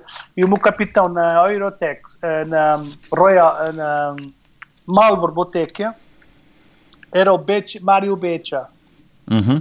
Mário Becha fez fez Flash Valois, era um bom ciclista que subia muito bem. Mas tive dois anos, o segundo ano já, já não era meu amigo, porque eu passava por ele. ele não gostou. Uhum. Eu lembro-me uma história muito boa, porque o dia antes das clássicas na Itália, davam sempre uma lembrança ao capitão da equipa. E Giro de Lazio, não sei o que, o Giro de Emília, chamaram-me a mim para ir, para ir buscar a lembrança na, de capitão. E depois chamaram a mim e fui lá, não é? Deram-me isso. Mas depois à noite tive que dar isso ao Mário, porque o Mário Betes era o capitão hum, da equipa, não é? Uh -huh, Eu, não uh -huh. há problema, Mário, pega lá, és tu o capitão. Ele era, como, ele, era o capitão da equipa, mas já, não, já todo ano não andava. Nunca mais andou o Mário. Uh -huh ficou, ficou deprimido. Porque na subida eu era, passava, era, Uau. era já era melhor que ele. Uhum. E, o, e, o, e o Dino, e o Dino Sandigu viu que, que já foi tempo para o Mário, agora é preciso mudar o disco, não é? E então ele não gostou e, e depois ele também parou do ciclismo. Ou tirei lá a vontade de, do ciclismo, não sei. Entendi. Foi, foi, assim. foi, aí que você conheceu o Renan em 84, 85? O Renan Ferraro? o Renan, meu pai, porque o nosso sponsor Malvor ser para o Brasil, tinha um, tinha um hospital no Brasil, uh -huh. em Recife. Uh -huh. e, e depois o Renan veio esse ano, foi 85. Uhum. 80, 84 é, é, não? Não, é, 80, 85. é em 85, exato, exato, exato. É, eu, eu, eu tenho aqui nas minhas anotações a equipe que era o Stefano, a Locchio, o Leonardo, o Jürg Bruckmann, né? E o, o Roberto Padilha. Exato, e o, isso mesmo. E o Mauro Longo e o Renan Ferraro. O Silvestre. Exatamente. Né? O Silvestre. E foi nesse ano que ficamos campeão da Itália, de equipas. Uhum. 85, exato. Legal. Deixa eu. Deixa eu. É, eu falei com o Renan um dia desses e ele quis mandar uma mensagem para você aqui. Eu quero colocar para você ouvir. Olá, tudo bem? Falar um pouco do amigo Acácio da Silva. foi um grande parceiro meu quando cheguei na Itália, pois não conhecia ninguém. Primeiro ano de profissional, saindo aqui do Brasil, sendo o primeiro corredor profissional. Encontramos, nos encontramos pela primeira vez no Lago de Garda, na Itália, quando a equipe foi fazer o treinamento. E para mim foi muito bom ter alguém que falava um português, apesar dele ter sido em Portugal há muito tempo. E ter o prazer de conhecer esse cara que sempre foi muito forte, fantástico, como pessoa, como atleta, indiscutível. Para mim foi um dos melhores corredores do mundo aí, entendeu? Porque é, não só por correr na equipe com ele, mas assim o jeito, né? A, a pessoa que era, que foi, como o grande atleta que foi, e foi eleito entre os cinco melhores corredores do mundo em 1985. E fizemos grandes competições juntos. Nós tivemos sete corridas no ano que ele ganhou. E antes de largar a corrida, ele falava assim, me chamava de Zico, no início pelo menos, né? Muita gente me chamava de Zico e não de Ferraro, ou Renan. Então ele olhar, olhou para mim e falou assim, Zico, hoje nem su não me frega. Quer dizer, hoje ninguém me ganha.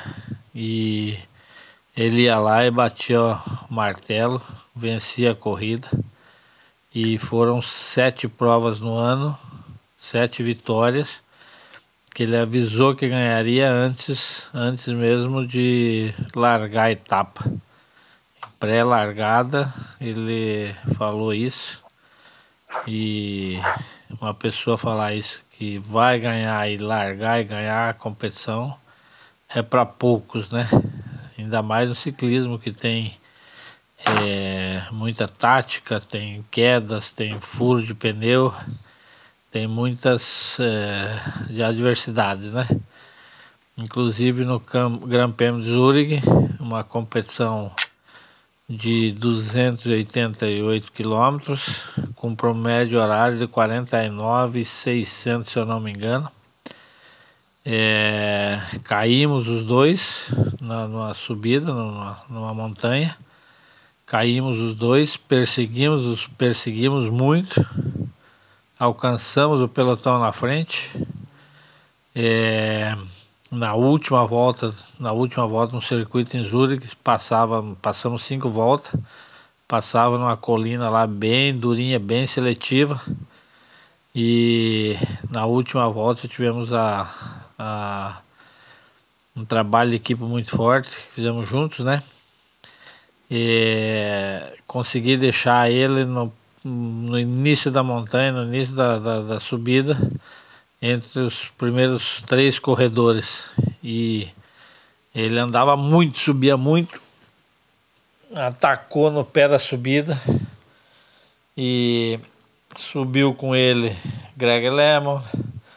A Argentina ficou um pouco atrás, que sprintava bem também, né?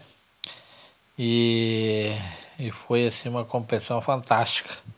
Ali arrebentou todo o pelotão e depois nós conseguimos ver a, a chegada deles na, no hotel, porque chegamos com dois minutos e pouco atrás dele, quase três minutos. Eles chegaram a fuga em oito, oito corredores. Aí depois atrás chegou mais um pelotãozinho que vinha morando na Argentina, mais uns 15 e depois veio tudo picado, tudo de casalzinho. E dura, foi muito dura a competição. E esse cara, surpreendentemente, partiu de 800 metros da chegada. A bicicleta dava para ver na câmera da televisão que dobrava toda, né? Que era os quadros de Cromley. E simplesmente colocou umas três bicicletas no segundo colocado.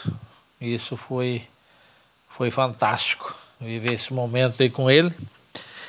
E depois tantas outras provas que fizemos. É um cara que sempre me, me auxiliou bastante, né? Sempre procurava me levar para a Suíça para treinar com ele, já que ele morava em Zurique. E depois treinávamos muito, né, a, a Davos, onde ele tinha um apartamento lá em Davos. Fazíamos bons treinos, boas preparações. E senti muito de não correr o Mundial que dependia da Confederação Brasileira fazer minha inscrição, já que a equipe já tinha se proposto a pagar todas as despesas, mas quem, quem, quem teria que me inscrever era a Confederação Brasileira. Isso não aconteceu e eu sinto muito. Íamos poder fazer um Mundial, eu acho que muito bacana. Então, é, depois, com o tempo, organizamos um meeting aqui no Brasil, primeiro meeting internacional de ciclismo profissional, junto com o Fernando Abuco de Abreu, que foi um cara fantástico, um melhor presidente de confederação que já tivemos até hoje. E não sei se vai ter alguém para substituí-lo com a grandeza que fez. Entendeu? Grandes eventos. E Fernando, falamos aí através do Ernesto, do Pinheiro, e conseguimos organizar esse evento. Nós viemos em seis corredores profissionais, fizemos algumas grandes competições, São Paulo, Curitiba duas etapas, Rio de Janeiro, depois São Paulo novamente. É, tivemos aí é, bons resultados. tive consegui vencer duas provas. Dessa eu venci em Curitiba no sábado e venci no Rio de Janeiro, mas acabei perdendo a classificação final. Fiquei em segundo. O vencedor foi o Maier, que era um grande amigo do Acácio, e automaticamente ficamos amigos também. Então, isso foi muito bom. E tenho saudade. Muitas vezes fui para a Europa é, não consegui contato com a Cássio e espero vê-lo em breve. E, ou que ele venha para o Brasil também, né? Tá na hora, né, Cássio? Valeu, um grande abraço, foi muito bom te conhecer. Te considero muito como atleta e também como pessoa. Falou, fica com Deus e felicidades. Obrigado, Cico. Obrigado. É, foi um foi uma alegria passar também esses anos com, com o Renan, foi mesmo na Itália, foi bom.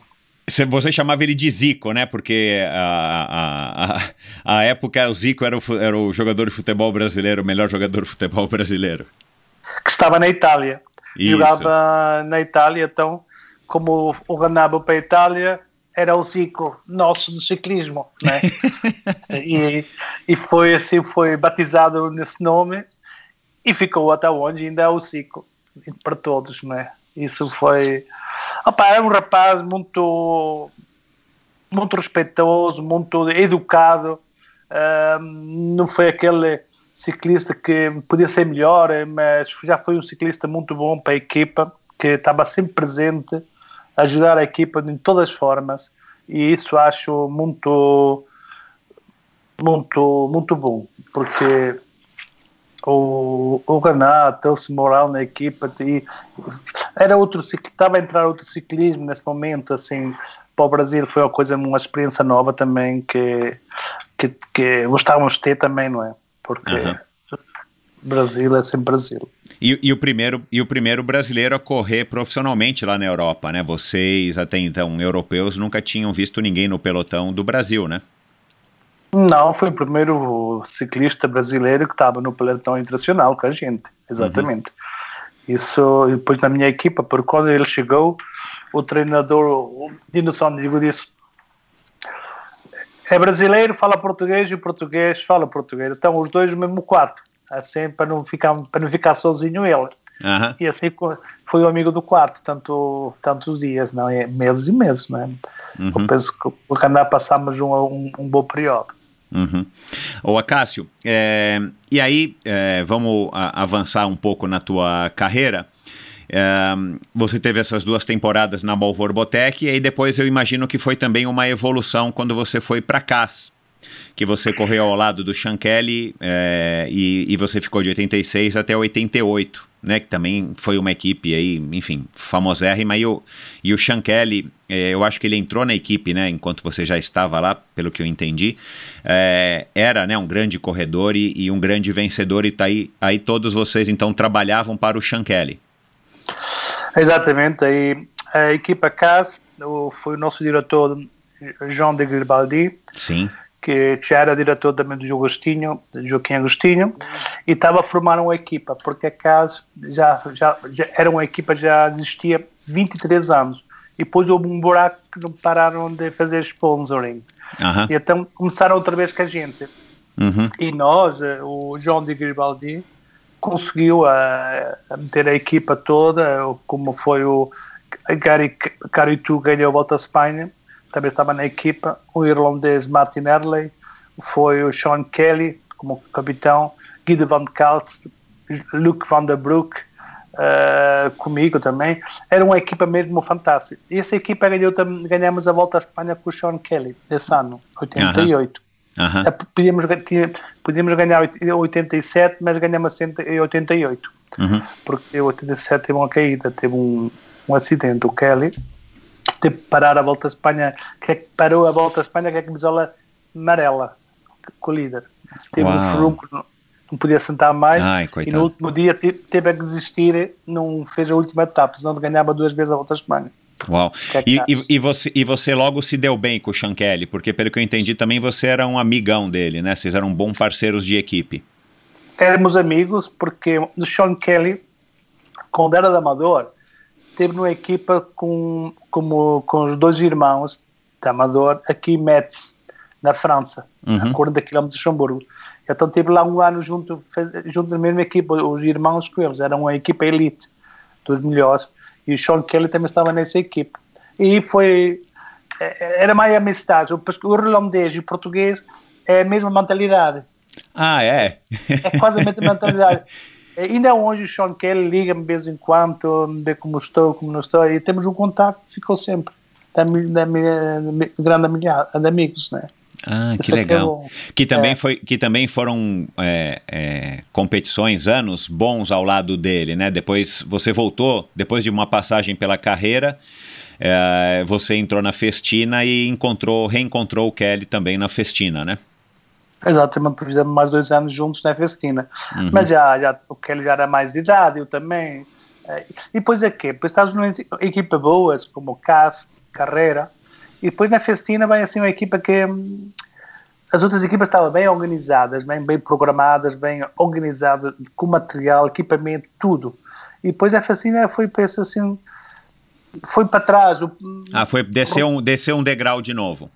De equipamentos, de material, eh, descemos tudo, desceu tudo. E, e depois numa equipe, na cabeça de um atleta também não tem aquela moral para com- combater, eh, se não está tudo bem organizado como estávamos habituados. Entende? Aham, claro. É, casa- ninguém, ninguém quer descer um degrau, né? Se você já passou por aquela etapa e você já tem um outro nível, você não quer voltar, né?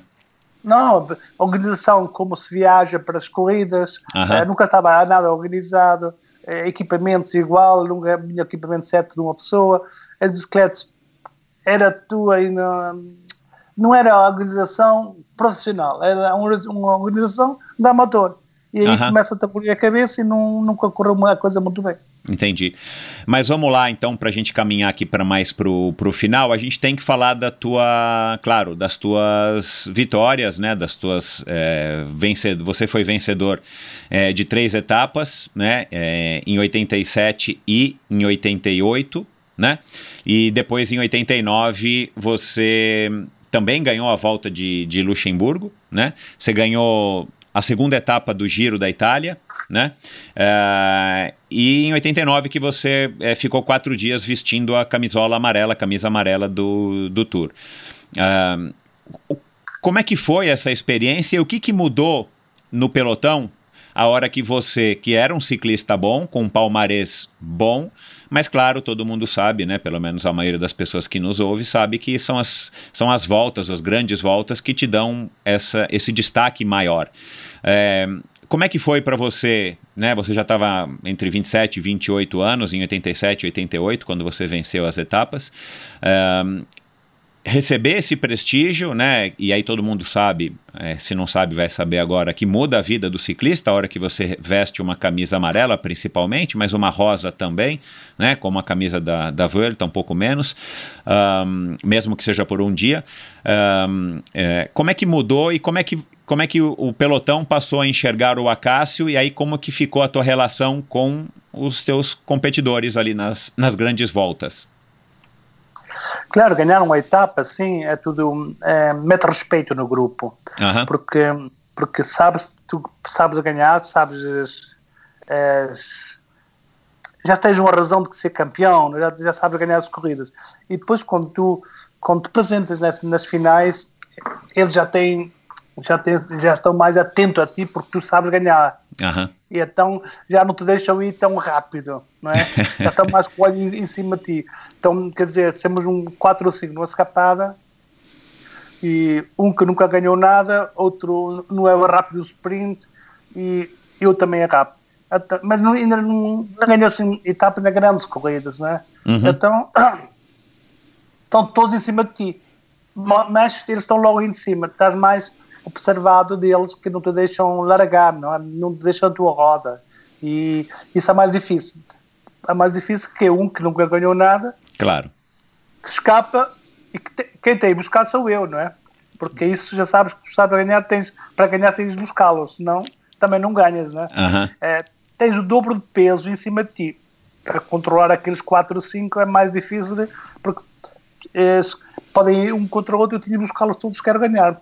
Uhum. E depois, se vou buscar um, vou buscar dois, ou terceiros, uh, vou buscá-lo, mas depois o sprint já não me, já não, não me chega, entende? Uhum. Então é, é um ataque que é muito mais difícil e, e mete mais respeito. E depois, tu, se ganhas assim uma coisa, aí já, já, é já é reconhecido do, do, do, no meio, no grupo. Uhum. Mas quando veste assim a camisola amarela do, do Tour, uh, nunca é tão rápido esquecido quando há assim uma manifestação da Volta à França, ou todos os que vestiram a camisola amarela são chamados, tudo isso é uma coisa que fica sempre, é um bilhete assim da vida que está sempre, nunca te esqueceste, eles nunca esqueceram de ti e tu estás sempre liado ao ciclismo. É, um, é, um, é uma medalha, dizemos, que no, na, num desporto que praticaste, agora na bicicleta, que é sempre uh, chamam-te sempre, é sempre reconhecido disso que fizeste.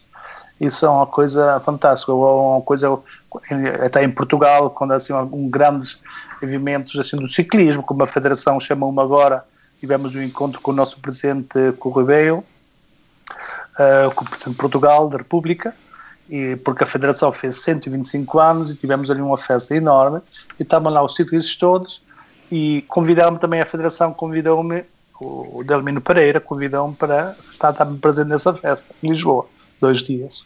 É uma coisa que nunca é esquecida assim, tão rápido.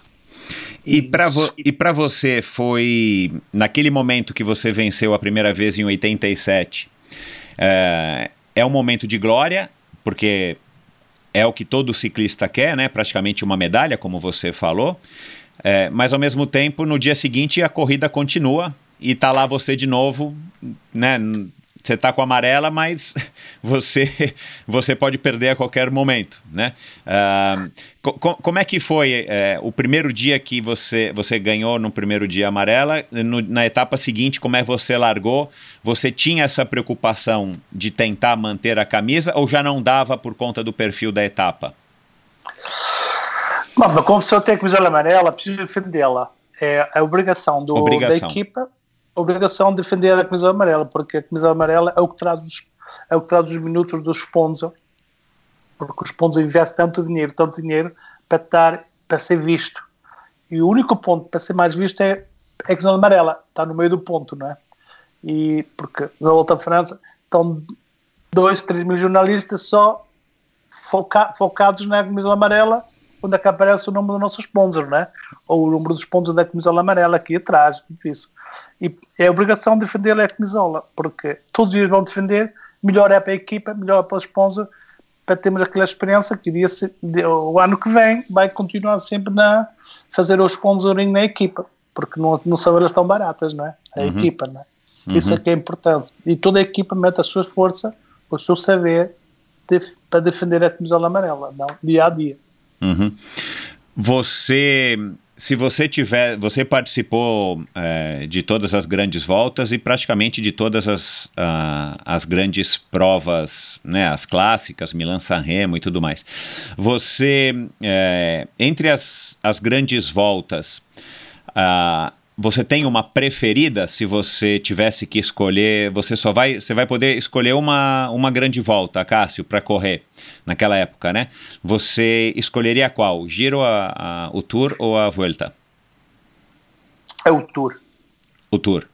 É o Tour, porque eu estava sempre na Itália, na equipa de italianos, fui adoptado na Itália muito bem. Aham. Mas eu tive que sair da Itália para correr o Tour, senão não corri- nunca corri o Tour. E passava por uma por uma para, para, para a vida de ciclismo, não passava por, ao lado, não passava como agora, porque se não corresse o Tour, não, o Cássio Silva era sempre o Cássio Silva um, um profissional como os outros. Ah, Não- tá. Pelo não- prestígio.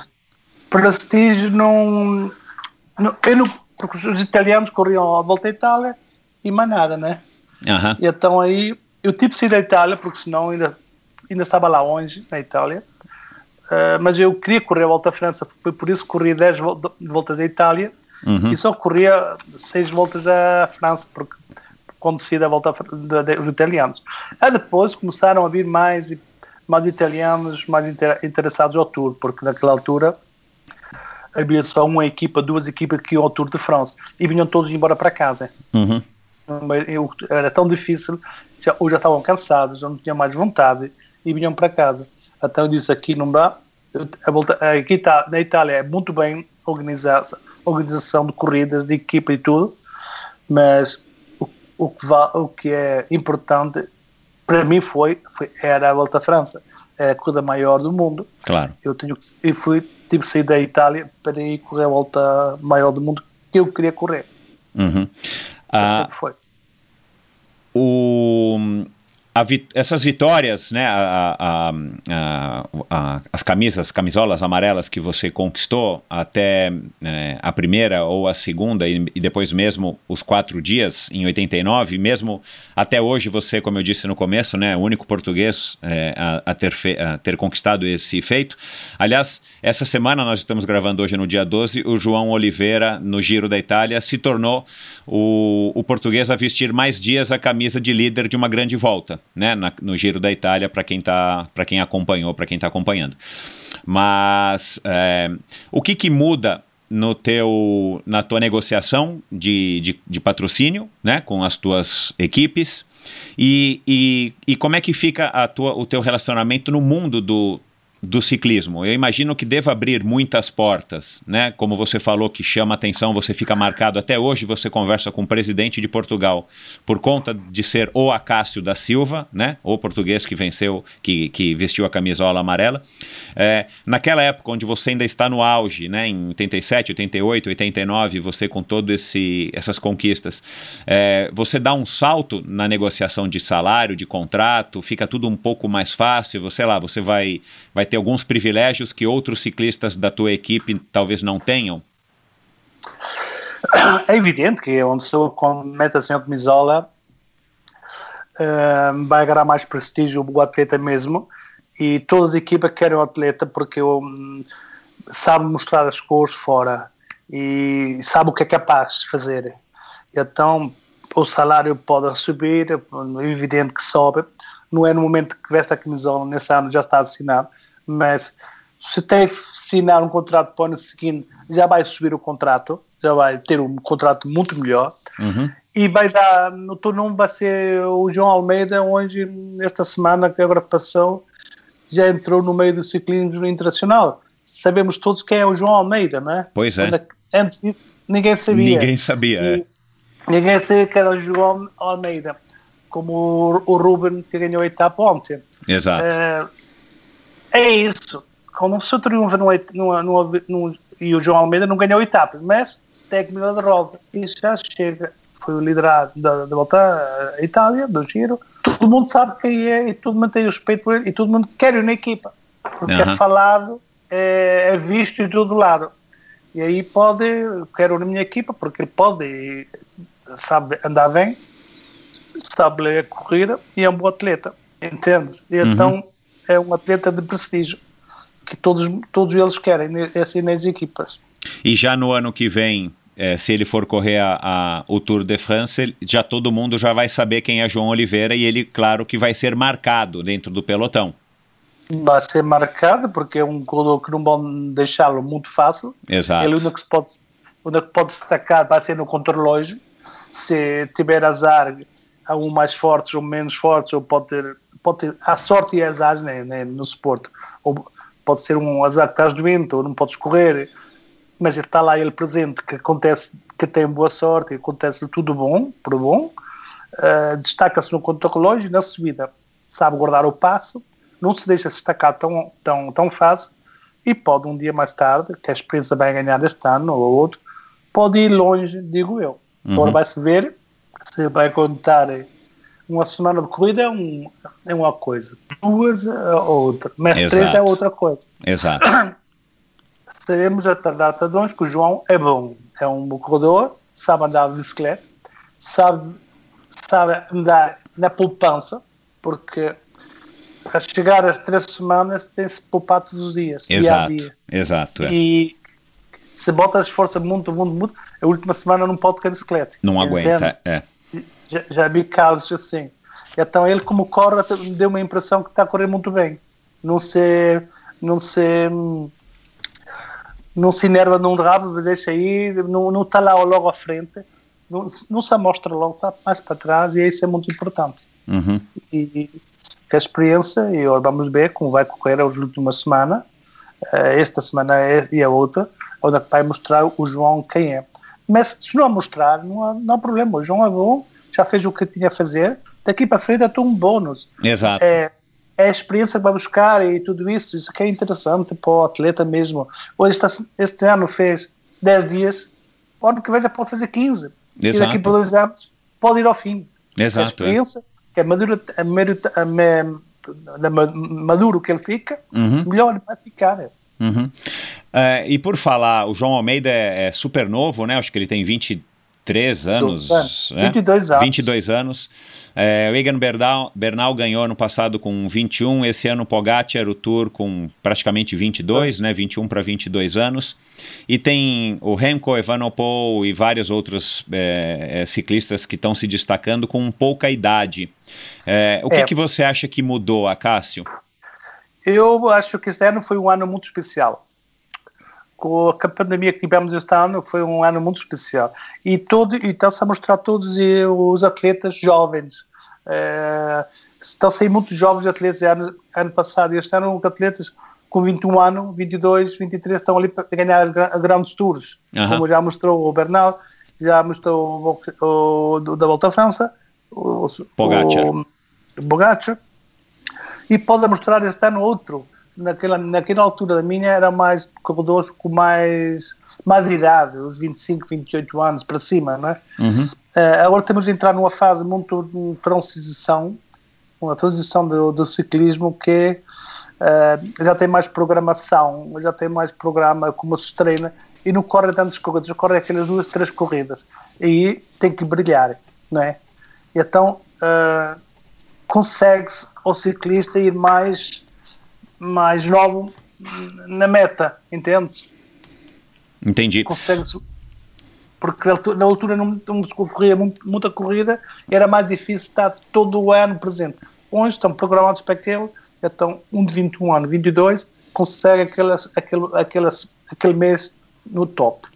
Uhum. Mas por longo prazo, não, todo o ano, não, não sei se vão conseguir. É como eu digo, este ano foi um ano muito especial, Aham. com a pandemia, e o que vai ser bom vai ser ano que vem, que espero que há menos a pandemia e, e, e o programa do, do ciclismo pode ir todo como eles, como eles programaram.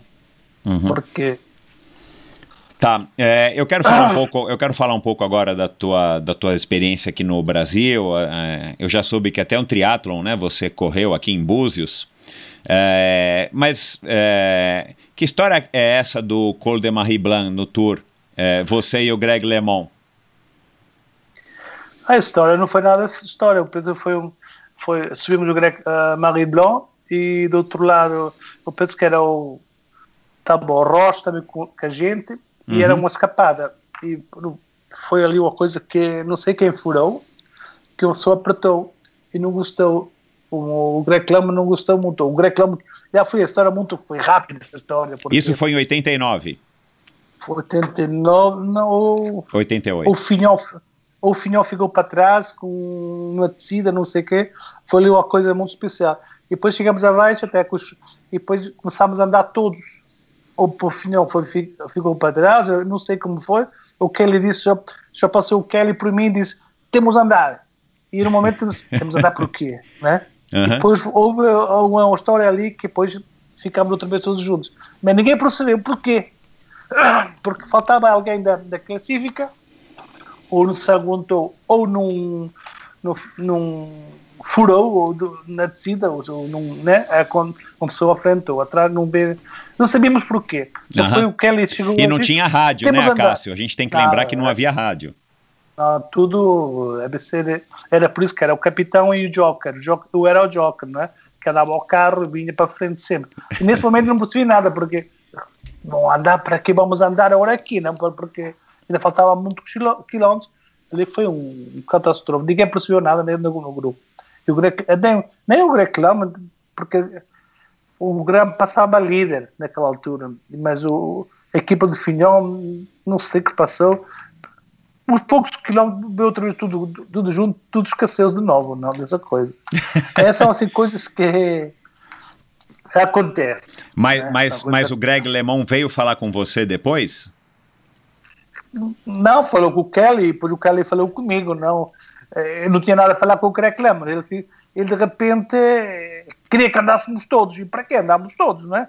Não temos nenhum interesse a andar nesse momento, não é? Uhum. A etapa ficar era muito longe. Ele era para aquela cívica, porque para mim foi o Finhon que ficou para trás, ou teve um furo, não sei o que passou. Uhum. Ele não estava, naquele, não estava naquele grupete à frente conosco, depois ele queria que andassem todos. E o Kelly disse que sim, depois disse que não, uma confusão, nem eu percebi ainda o que passou ali justo e estavam bravos, não é? O reclama estava bravo, não sei porquê. É. Bom, é, eu tenho mais um recado aqui antes da gente terminar, e aí a gente fala do Brasil e vamos embora, Cássio. Ouve aqui. Oi, aqui quem está falando é o Fernando Nabuco, eu fui presidente da Confederação Brasileira de Ciclismo e estamos falando aqui sobre o Acácio da Silva. Eu acabei sendo presidente da confederação realmente por causa do, do Acácio, que eu convidei uma, cinco corredores é, da, da equipe Malvor italiana e dentro dentre eles é, o Acácio esteve aqui fazendo, é, vamos dizer, competições em Curitiba, em São Paulo, Rio de Janeiro, é, nas férias deles lá, lá na Europa. O Acácio, posso dizer, é, que foi, vamos dizer, um grande corredor. O pessoal uh, não gostava muito dele lá em, em Portugal. Por quê? Porque ele morava em outro país e, e aí ele foi, uh, vamos dizer, quatro dias uh, líder do Tour de France, o que é uma coisa dificílima. Ele foi, vamos dizer, um dos grandes corredores uh, de, de, de, Portugal. E além de ser uma, uma personalidade muito divertida e, vamos dizer, agradável, e que vinha passar, veio, veio e passou durante uns cinco anos as férias deles aqui eh, no, no Brasil, inclusive na, eh, sempre comigo, na minha casa, ah, no meu barco. Nós fazíamos diversos treinos, tá certo? Em Angra dos Reis, ah, em Cabo Frio, principalmente. Ah, e o Acácio sempre foi uma pessoa que, que contou muitas histórias sobre como é que é o, como é o ciclismo e tudo isso, porque ele sempre foi um muito bom organizador de, de, de fugas e etc. Então, uh, o Acácio, ele tem muito, vamos dizer, uh, o ciclismo deve muito, muito a ele. E é uma, foi uma personalidade uh, um pouco polêmica, tá certo? No, nesse negócio do, do, do, do Tour de France. E, mas ele foi, vamos dizer, uh, principalmente a característica de, dele sempre foi um montanheiro, ou seja, subia, vamos dizer, muito bem e principalmente no, no Tour de Suisse, que era a preparação para o pro, pro Tour de France, eu acho, tenho quase que a certeza, não sei se ele foi campeão ou ganhou diversas etapas do, do, do, do Tour de Suisse. Então, uh, vamos dizer, esse é um que realmente merecia a gente trazer ele de volta para cá, para ele dar umas palestras e para falar um, um pouquinho do que é o Tour de France aí para o pessoal, que hoje em dia o ciclismo brasileiro, uh, mesmo com as bicicletas muito caras aqui, uh, evoluiu bastante, tem bastante ciclista, e eu acho que, vamos dizer, nós vamos ter uma evolução muito grande daqui para frente. Bom, Fernando Nabuco, né?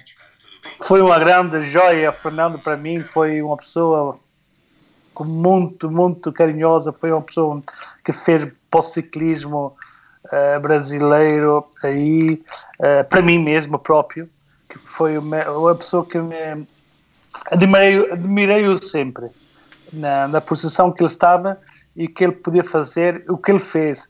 Porque, como disse também o Raná, uh, foi um bom presidente da Confederação Brasileira. Uh, não sei se vai haver outro assim como ele, tão, tão rápido. E como ele, Fernando, falou, a renovação do ciclismo brasileiro pode haver, pode haver nos próximos tempos. Eu acredito nisso porque hoje em dia todos que a internet, os programas do treino, essas coisas todas, é a coisa mais fácil. Só não faz isso porque nem quer, quem não quer, porque senão consegue. E a evolução do ciclismo, com mais outras coisas, pode ir muito rápida no mundo. Eu acho que não é, não é como não é, não é impossível um ciclista brasileiro que não venha aqui triunfar aqui na, com um triunfo aqui na Europa. Eu acho que é tudo possível porque uh, vimos também o do, um, os eslovénios também triunfam aqui. Uhum. Um, os portugueses também estão a triunfar, uh, nós como portugueses aqui no, na, depois de 31 anos depois de mim, estão a fazer também agora uma coisa excelente, brilhante aqui na, no, na volta à Itália, e por que não daqui para o futuro também um atletas brasileiros aqui na, na Itália ou assim, a fazer o mesmo a mesma coisa que não fazer agora aos, nossos portugueses. Vou uhum. acredito nisso. Uhum. Uhum. É, a gente, e a gente não pode esquecer né, que a gente tem a Colômbia, né, que é um exemplo bem próximo aqui do Brasil, um país também de terceiro mundo e que tem já faz muitos anos ciclistas de destaque na Europa né? A gente tem hoje o Max Richese, que é um argentino que está correndo na, na The Koenig Quickstep, é, já faz alguns anos, é, mas o Brasil, infelizmente, a gente tem hoje o Nicolas Sessler, que corre na, numa equipe de Burgos, um, esse ano não está correndo por conta da, da pandemia, já passou também aqui pelo, pelo Endorfina, mas é, um país tão grande como o nosso, né, com 230 milhões de habitantes, precisaria ter mais, teria condição de ter muito mais gente é, é, brigando ou tentando a vida aí na, na Europa como ciclista. Uh, me conta, Cássio, o que, que você gostou do Brasil que você voltou tantas vezes para cá? Eram os amigos, eram as praias, eram as férias? Eu gostei muito de, de voltar para o Brasil, porquê? Primeira coisa é os amigos. Começamos com o Fernando Nevo, com o Ernesto, com o Pinheiro, tudo isso, com o Renan. Uh, Ganhou-se assim um, um, uns amigos assim do coração. Uhum. E até com o Fernando não falava, o Fernando foi, foi mais que pai para mim também, não? Como caí em Corativa, depois levava, estava em casa dele, como ele te falou, e Teve uma história que você sofreu um acidente, acho que na primeira prova também, né? Você gostava de cair. Na, na, Aí ele te acudiu, na, né? Foi, foi, depois fomos no hospital, ele brigou lá com o doutor, não queria fazer nada, e depois fomos para São Paulo, e lixei meio aqui os ligamentos, e ele foi mesmo cuidou de mim 100%, isso tenho que lhe dar um grande, grande abraço e um obrigado por tudo que ele fez para nós aqui. E, obviamente, para mim, pessoalmente. Uhum. E aí ficou assim um, um amigalhaço, o filho do, do Fernando, do Fernandinho também, uh, estava sempre em casa deles, a Silvana, tudo isso, a Silvia foi uma família muito generosa para mim, foi uma família que me apoiou sempre que eu estava no Brasil, nunca havia problemas como o Pinheiro e o Ernesto. Mas esse gostei, porque a primeira coisa, falamos o português, não, não havia problema, e depois, depois aquele, esse clima aí é um espetáculo, e, e é um espetáculo de clima. Eu penso que tenho que voltar breve ver esses amigos antes de nos ver mais e é, é um. Opa, agora que a entrevista até me dá, até dá vontade de amanhã ver né? então, vamos fazer o seguinte, porque eu já estou articulando aqui, fica tranquilo. É, vai ser o teu presente de 60 anos, pode ser? É breve, é. Então, é, é em janeiro. É em janeiro. Uh, não sei, vamos ver como está agora esta pandemia porque o mais Isso, rápido, vamos, vamos aguardar um pouco, é, mas vem você, vem a tua esposa, a gente organiza alguma coisa aqui, e aí você topa participar de algum triatlon? Não, só, de, só do espetatório. não. O, eu lembro do triatlon que fiz em Búzios, foi o Fernando que me organizou isso. Eu tive um crampo de um quilômetro da meta a correr a pé, crampo de, nas pernas. Meu uma Deus, nunca mais. Pernas. Foi uma crampo e uma crise de fome porque não comi nada, não é? Furei a bicicleta, depois tive que fazer mais 10 km a pé. Meu Deus, isso é matar a pessoa. Sem treino, né? Era outra coisa. Né? É claro. É, no barco do Fernando era melhor.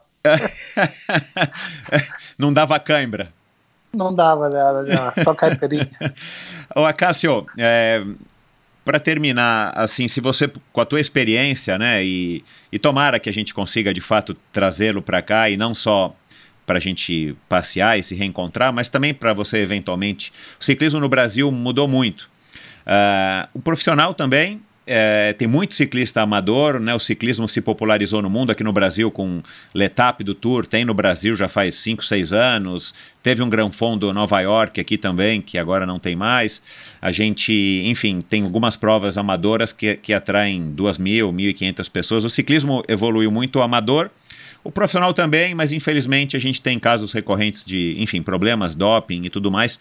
É, a gente não consegue né, é, avançar. Né? A hora que a gente avança, a gente retrocede. A gente avança um passo, retrocede. Mas enfim, é, tomara que a gente consiga de fato é, organizar para te trazer, para você poder também passar um pouco da tua experiência.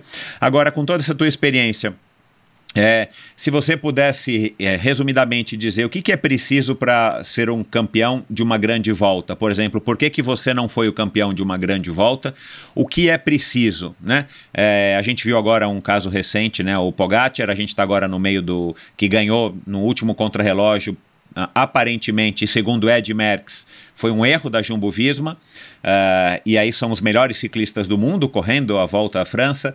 A gente viu o exemplo da Ineos Grenadier esse ano com investimento enorme, uh, não estão rendendo nada e agora no, no Giro uma fatalidade, o, o, o Geraint Thomas caiu e, e, teve que abandonar, né, num trecho neutralizado. Então a gente percebe que é, não é tão simples, é óbvio que não é tão simples, também depende de sorte, também. Mas na tua opinião, é, o que, que faltou, por exemplo, para você ganhar um, uma, um, uma volta? qualquer uma delas. Você não ganhou a, a volta da, da Suíça, você foi segundo, quinto lugar, você ganhou a camisa de escalador, né? Terceiro lugar. Um, e, e, o que, que é preciso, na sua opinião, para vencer uma grande volta dentro, assim, na característica desse ciclista? O que é preciso é que, primeira coisa, uh, eu tinha sempre um, um, um, dia nessas três semanas que ia sempre uh, encontrava é o corpo, não? É um atleta recuperar muito bem tudo isso. Eu um dia sempre tinha um, uma defiance, tinha assim um dia que corria mal e encontrava sempre nesse dia corria mal, era sempre uma etapa difícil. E aí ou chuva ou, ou não sei, é uma, há dias que corre muito bem, há dias que não corre nada, né? E tinha sempre um, um azar de, de um dia que era um dia muito difícil. Não era um dia para me esconder no grupo e passava, não é? Entendi. E, de- e depois não era eu, na- nas equipas estava, não era eu mesmo um capitão para a final. Né? Aham. Eu era sempre o segundo homem e estava sempre disponível para o homem, eh, para o, para o- para capitão, não é? Aham. e eh, nunca tive assim, porque o, o senhor Digno Baldi que estava a organizar a equipa, depois faleceu antes do tempo, estava-me a organizar para sempre para, para o Tour. E com ele tinha uma moral enorme, porque corremos a, a, a Lombardia, e foi um dia que nunca me esqueço, andei, uma moto não andava, nesse dia andava mais com uma moto. E só, é, mas, mas é verdade, não é? Mentalizar-se assim, como para correr, mo- motivado, era impressionante. E ele estava-me a preparar para, para o tour. E felizmente não chegamos lá. Nós chegamos lá, ele faleceu e depois não, nunca nem mais, nunca. Não sei, eh, naquela altura na Coreia, aqueles que ganhavam grandes tours, havia poucas pessoas, havia uma mão só, uma mão nela. Aham. No grupo de 200 havia só cinco para ganhar Dava o para tour. é, dava para contar numa mão. Era, era difícil e a pessoa sonhar que podia ganhar a eles, não é? Eh, aí já tínhamos um handicap vis-à-vis deles um pouco. Aham. Mas não era possível. Hoje, dia, hoje, hoje estão mais preparados. eh, só daquelas três semanas correm 10 corridas antes e depois correm o tour, não é? Uhum. Uhum. E, e andam. Naquela altura não era assim. Não havia o, computers, não havia relógios como tem de treinar. Era tu, tudo como provas por provas. Íamos buscar a nossa forma. Uhum. E era um ciclismo diferente. Eu penso que hoje em diante, se entra nesse ciclismo, podia ser diferente, podia ser mais novo, porque uma pessoa, quanto mais novo, mais recuperação tem mais rápida Claro. e é outro ponto de vista diferente. Não sei, não posso dizer o que faltava. Faltava né, muito pequenas coisas, ma- mais estar mais preparado melhor, eh, alguém que sabe preparar, só vamos preparar assim, fazer a, a- profissão mesmo de ciclismo não a 100%, a 1000%. Hoje, posso dizer, hoje, se, se olho para trás, podia fazer lá a mil por cento preparação para o tour. Mas tinha que correr outras provas que eles diziam, os chefes. Hoje não, hoje olha, quero fazer o tour, sei que posso fazer brilhar o tour, posso chegar ao fim, vou fazer aquele, aquele e mais nada, não é? E entrar fresco na volta à França para ir ao final. É por isso que, que a revelação do ciclismo hoje, todos novos, conseguem brilhar aos 21, 22 anos. Aham. Entende? E naquela altura era impossível. Era impossível. Impossível. É. Era, era muito raro. Um, um por eles, mas era muito raro. Aham. E, e- e eu entendo que é preciso também ter bastante sorte, né, Acácio, para você não se envolver numa queda, para você tá, não ficar cortado numa, nu- numa, numa queda do pelotão, enfim, é, É, são muitos é- fatores, né? é quando fura no, no momento eh, mal, num, num momento que não é bom, Aham. no ponto final, numa, coisa, eh, a saúde, para não ficar doente, Doente, é. eh, muitos fatores que a pessoa nem imagina. Nem imagina. Uhum. para terminar, é, se você tivesse que dizer três ciclistas que você admira, passado ou presente, três pessoas que te inspiraram, que te inspiram, que você reconhece como bons ciclistas ou os melhores ciclistas. Eu, para mim, foi um, um dos, do meu passado foi o, o Miguel Indurain, Uhum. com Bernard Hinault e o Joaquim Agostinho. Ah, o Joaquim Agostinho. Que faleceu com aí- 41 anos, né, Cássio? Que, que, que, que 84. pena, né? Pois é. Foi na volta ao Algarve, a 300 metros da meta, caída, e teve um. Foi a caída num cão e depois faleceu. E, e teve 15 dias em coma. Pois E é. depois faleceu. Se É. fosse logo para Lisboa e ainda salvava hoje mesmo. Uhum. Depois, lá, depois foi em 84. Uhum. E, e se a gente tiver que dizer três ciclistas de todos os tempos, quem são os melhores para você, os que você mais admira? Ainda tem o Bernardino, ainda tem o Augustinho? O Indurain?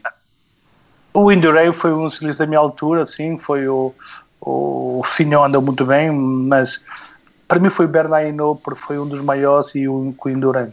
Aham. Os dois foi, Uhum. Foram fortes. Uhum. E depois o, eh, um corredor que anda muito foi também o, mas só foi um ano, foi o Steven Roach. Também ah, dava, sim. Tá, uh -huh. Mas, mas um, um corredor que, que fiquei admirado sempre foi o Sean Kelly.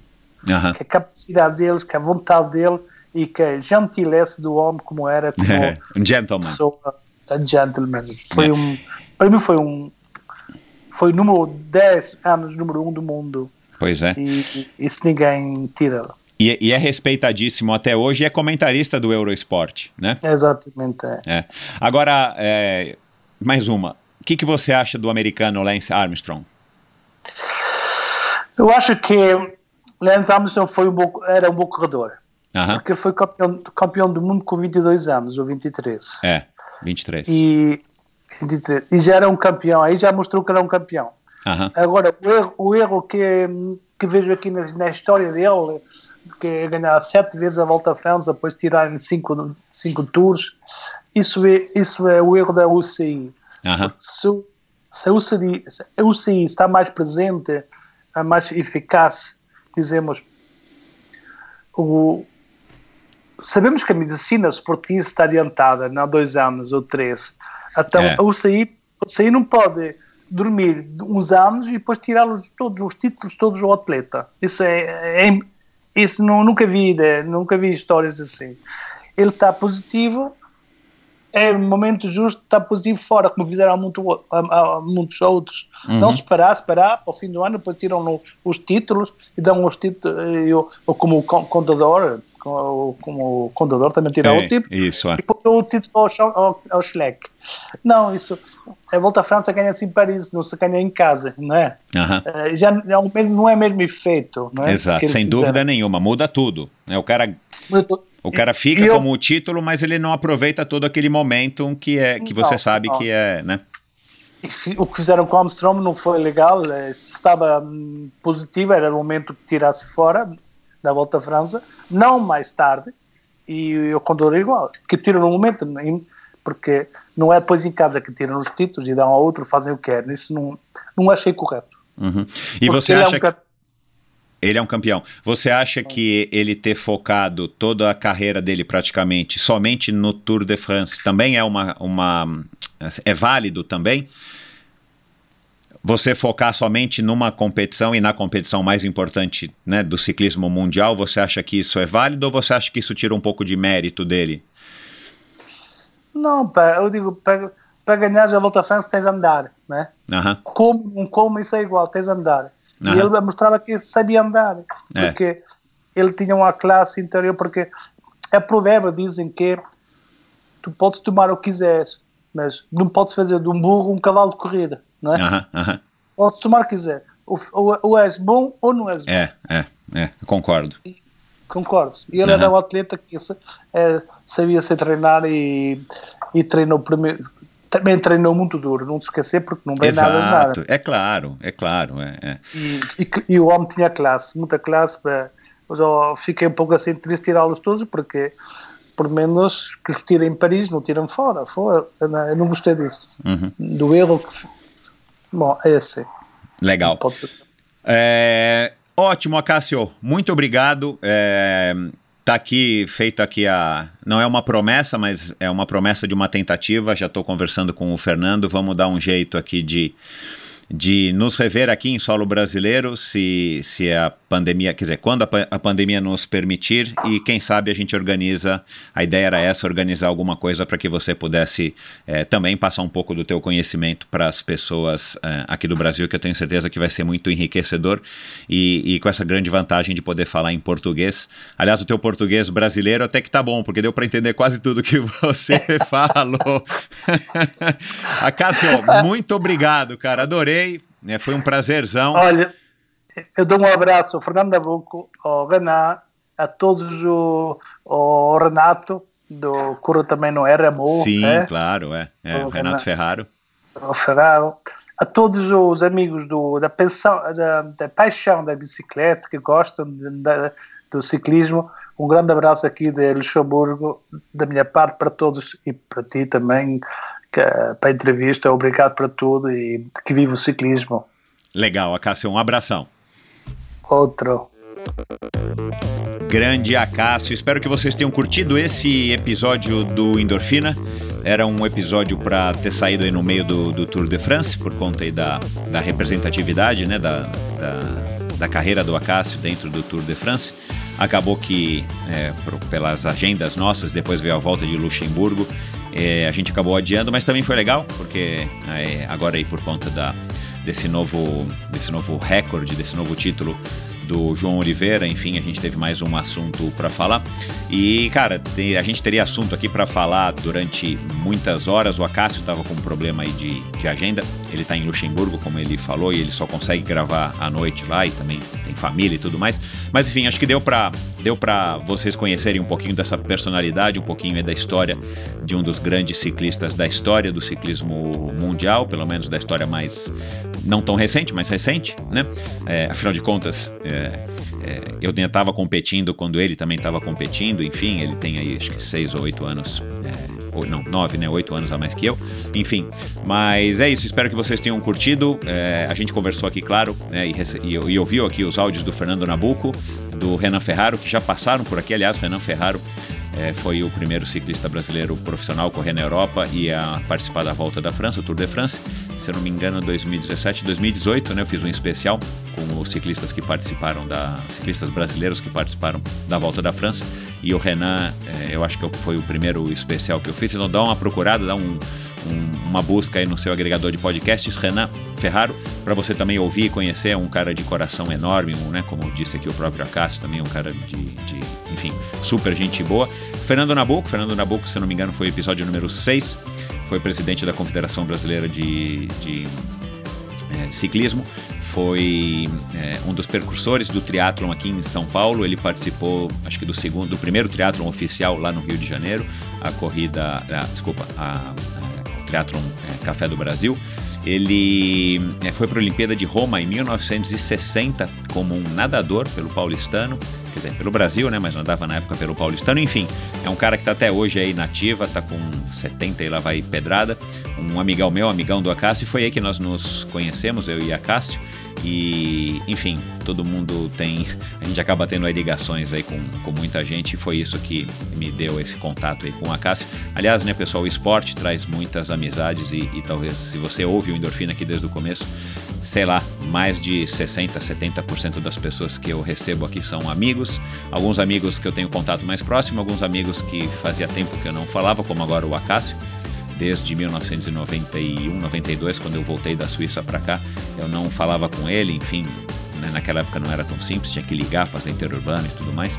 Então realmente a gente perdeu o contato e agora, por conta dos, dos, dos avanços tecnológicos, a gente consegue falar muito mais fácil, inclusive falar e se enxergar através do Skype, por exemplo. Enfim, mas espero que vocês tenham gostado. Mandem mensagem aqui para mim. O Acácio não tem Instagram, como é de se esperar. Mandem mensagem aqui para mim no Endorfina BR, meu, meu perfil no Instagram, para me contar o que, que você achou, quem que você gostaria de ouvir, que tipo de história que você gostaria de ouvir. Aliás, eu falei no começo, lembrei agora, perdão, é, é o Cássio de Paiva, agradecer novamente ao Cássio de Paiva é, que, Freitas, que foi a pessoa que me conectou de novo com o Acácio, né? Nem o Fernando, nem o Renan tinham o contato dele e, eu, e, o, e o Cássio conseguiu através de um amigo.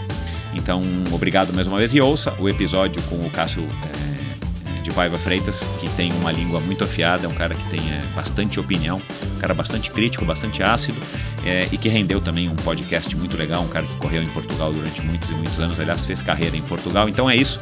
É, muito obrigado pela audiência, é, muito obrigado pelo apoio, muito obrigado por é, acompanhar o Endorfina e não desligue, semana que vem, mais um episódio espetacular aqui para você no Endorfina Podcast. Valeu, até lá! Esse episódio foi um oferecimento da Bovem Energia. A Bovem é uma comercializadora, uma gestora e uma geradora de energia. Assim como para os meus convidados, para a Bovem, energia é um assunto muito sério, é uma empresa sólida e confiável com profissionais experientes e treinados para lhe oferecer agilidade no atendimento, robustez e competência na condução dos negócios. Saiba mais em bovem.com.br e siga Bovem no Instagram, numa conta recente aí que eles abriram, arroba Bovem Energia, para você conhecer um pouquinho mais do que, que se trata essa empresa aí muito bacana que desde março apoia o Endorfina Podcast de energia, pode ter certeza, a Bovem entende. E esse episódio também foi um oferecimento da Supacas. Supacas BR é a conta da Supacas no Brasil, arroba SupacasBR, a marca californiana de acessórios, é, mais, dos acessórios mais coloridos perdão, e casuais do mercado. Encontre os produtos da Supacas no site ultracicle.com.br e lá mesmo, se você decidir fazer a sua compra, agora uma compra de Natal, uma compra para o final de ano, para você ou para agradar alguém, você tem frete gratuito em compras a partir de 100 reais. Basta digitar a palavra endorfina no campo do cupom de desconto antes de finalizar a sua compra no site ultracicle.com.br. Esse e todos os episódios do Endorfina Podcast são editados pela produtora Pulsante. Obrigado por ouvir esse episódio do Endorfina. Acesse o endorfinabr.com, vá no post do episódio de hoje para conhecer um pouco mais sobre o meu convidado e alguns assuntos abordados em nossa conversa. Lá você ainda encontra todos os episódios do Endorfina. Siga o Endorfina BR no Instagram e confira imagens inéditas e inusitadas dos meus convidados. Participe enviando comentários e sugestões. Se você curtiu, colabore assinando o Endorfina no seu agregador de podcasts preferido e compartilhando com seus amigos.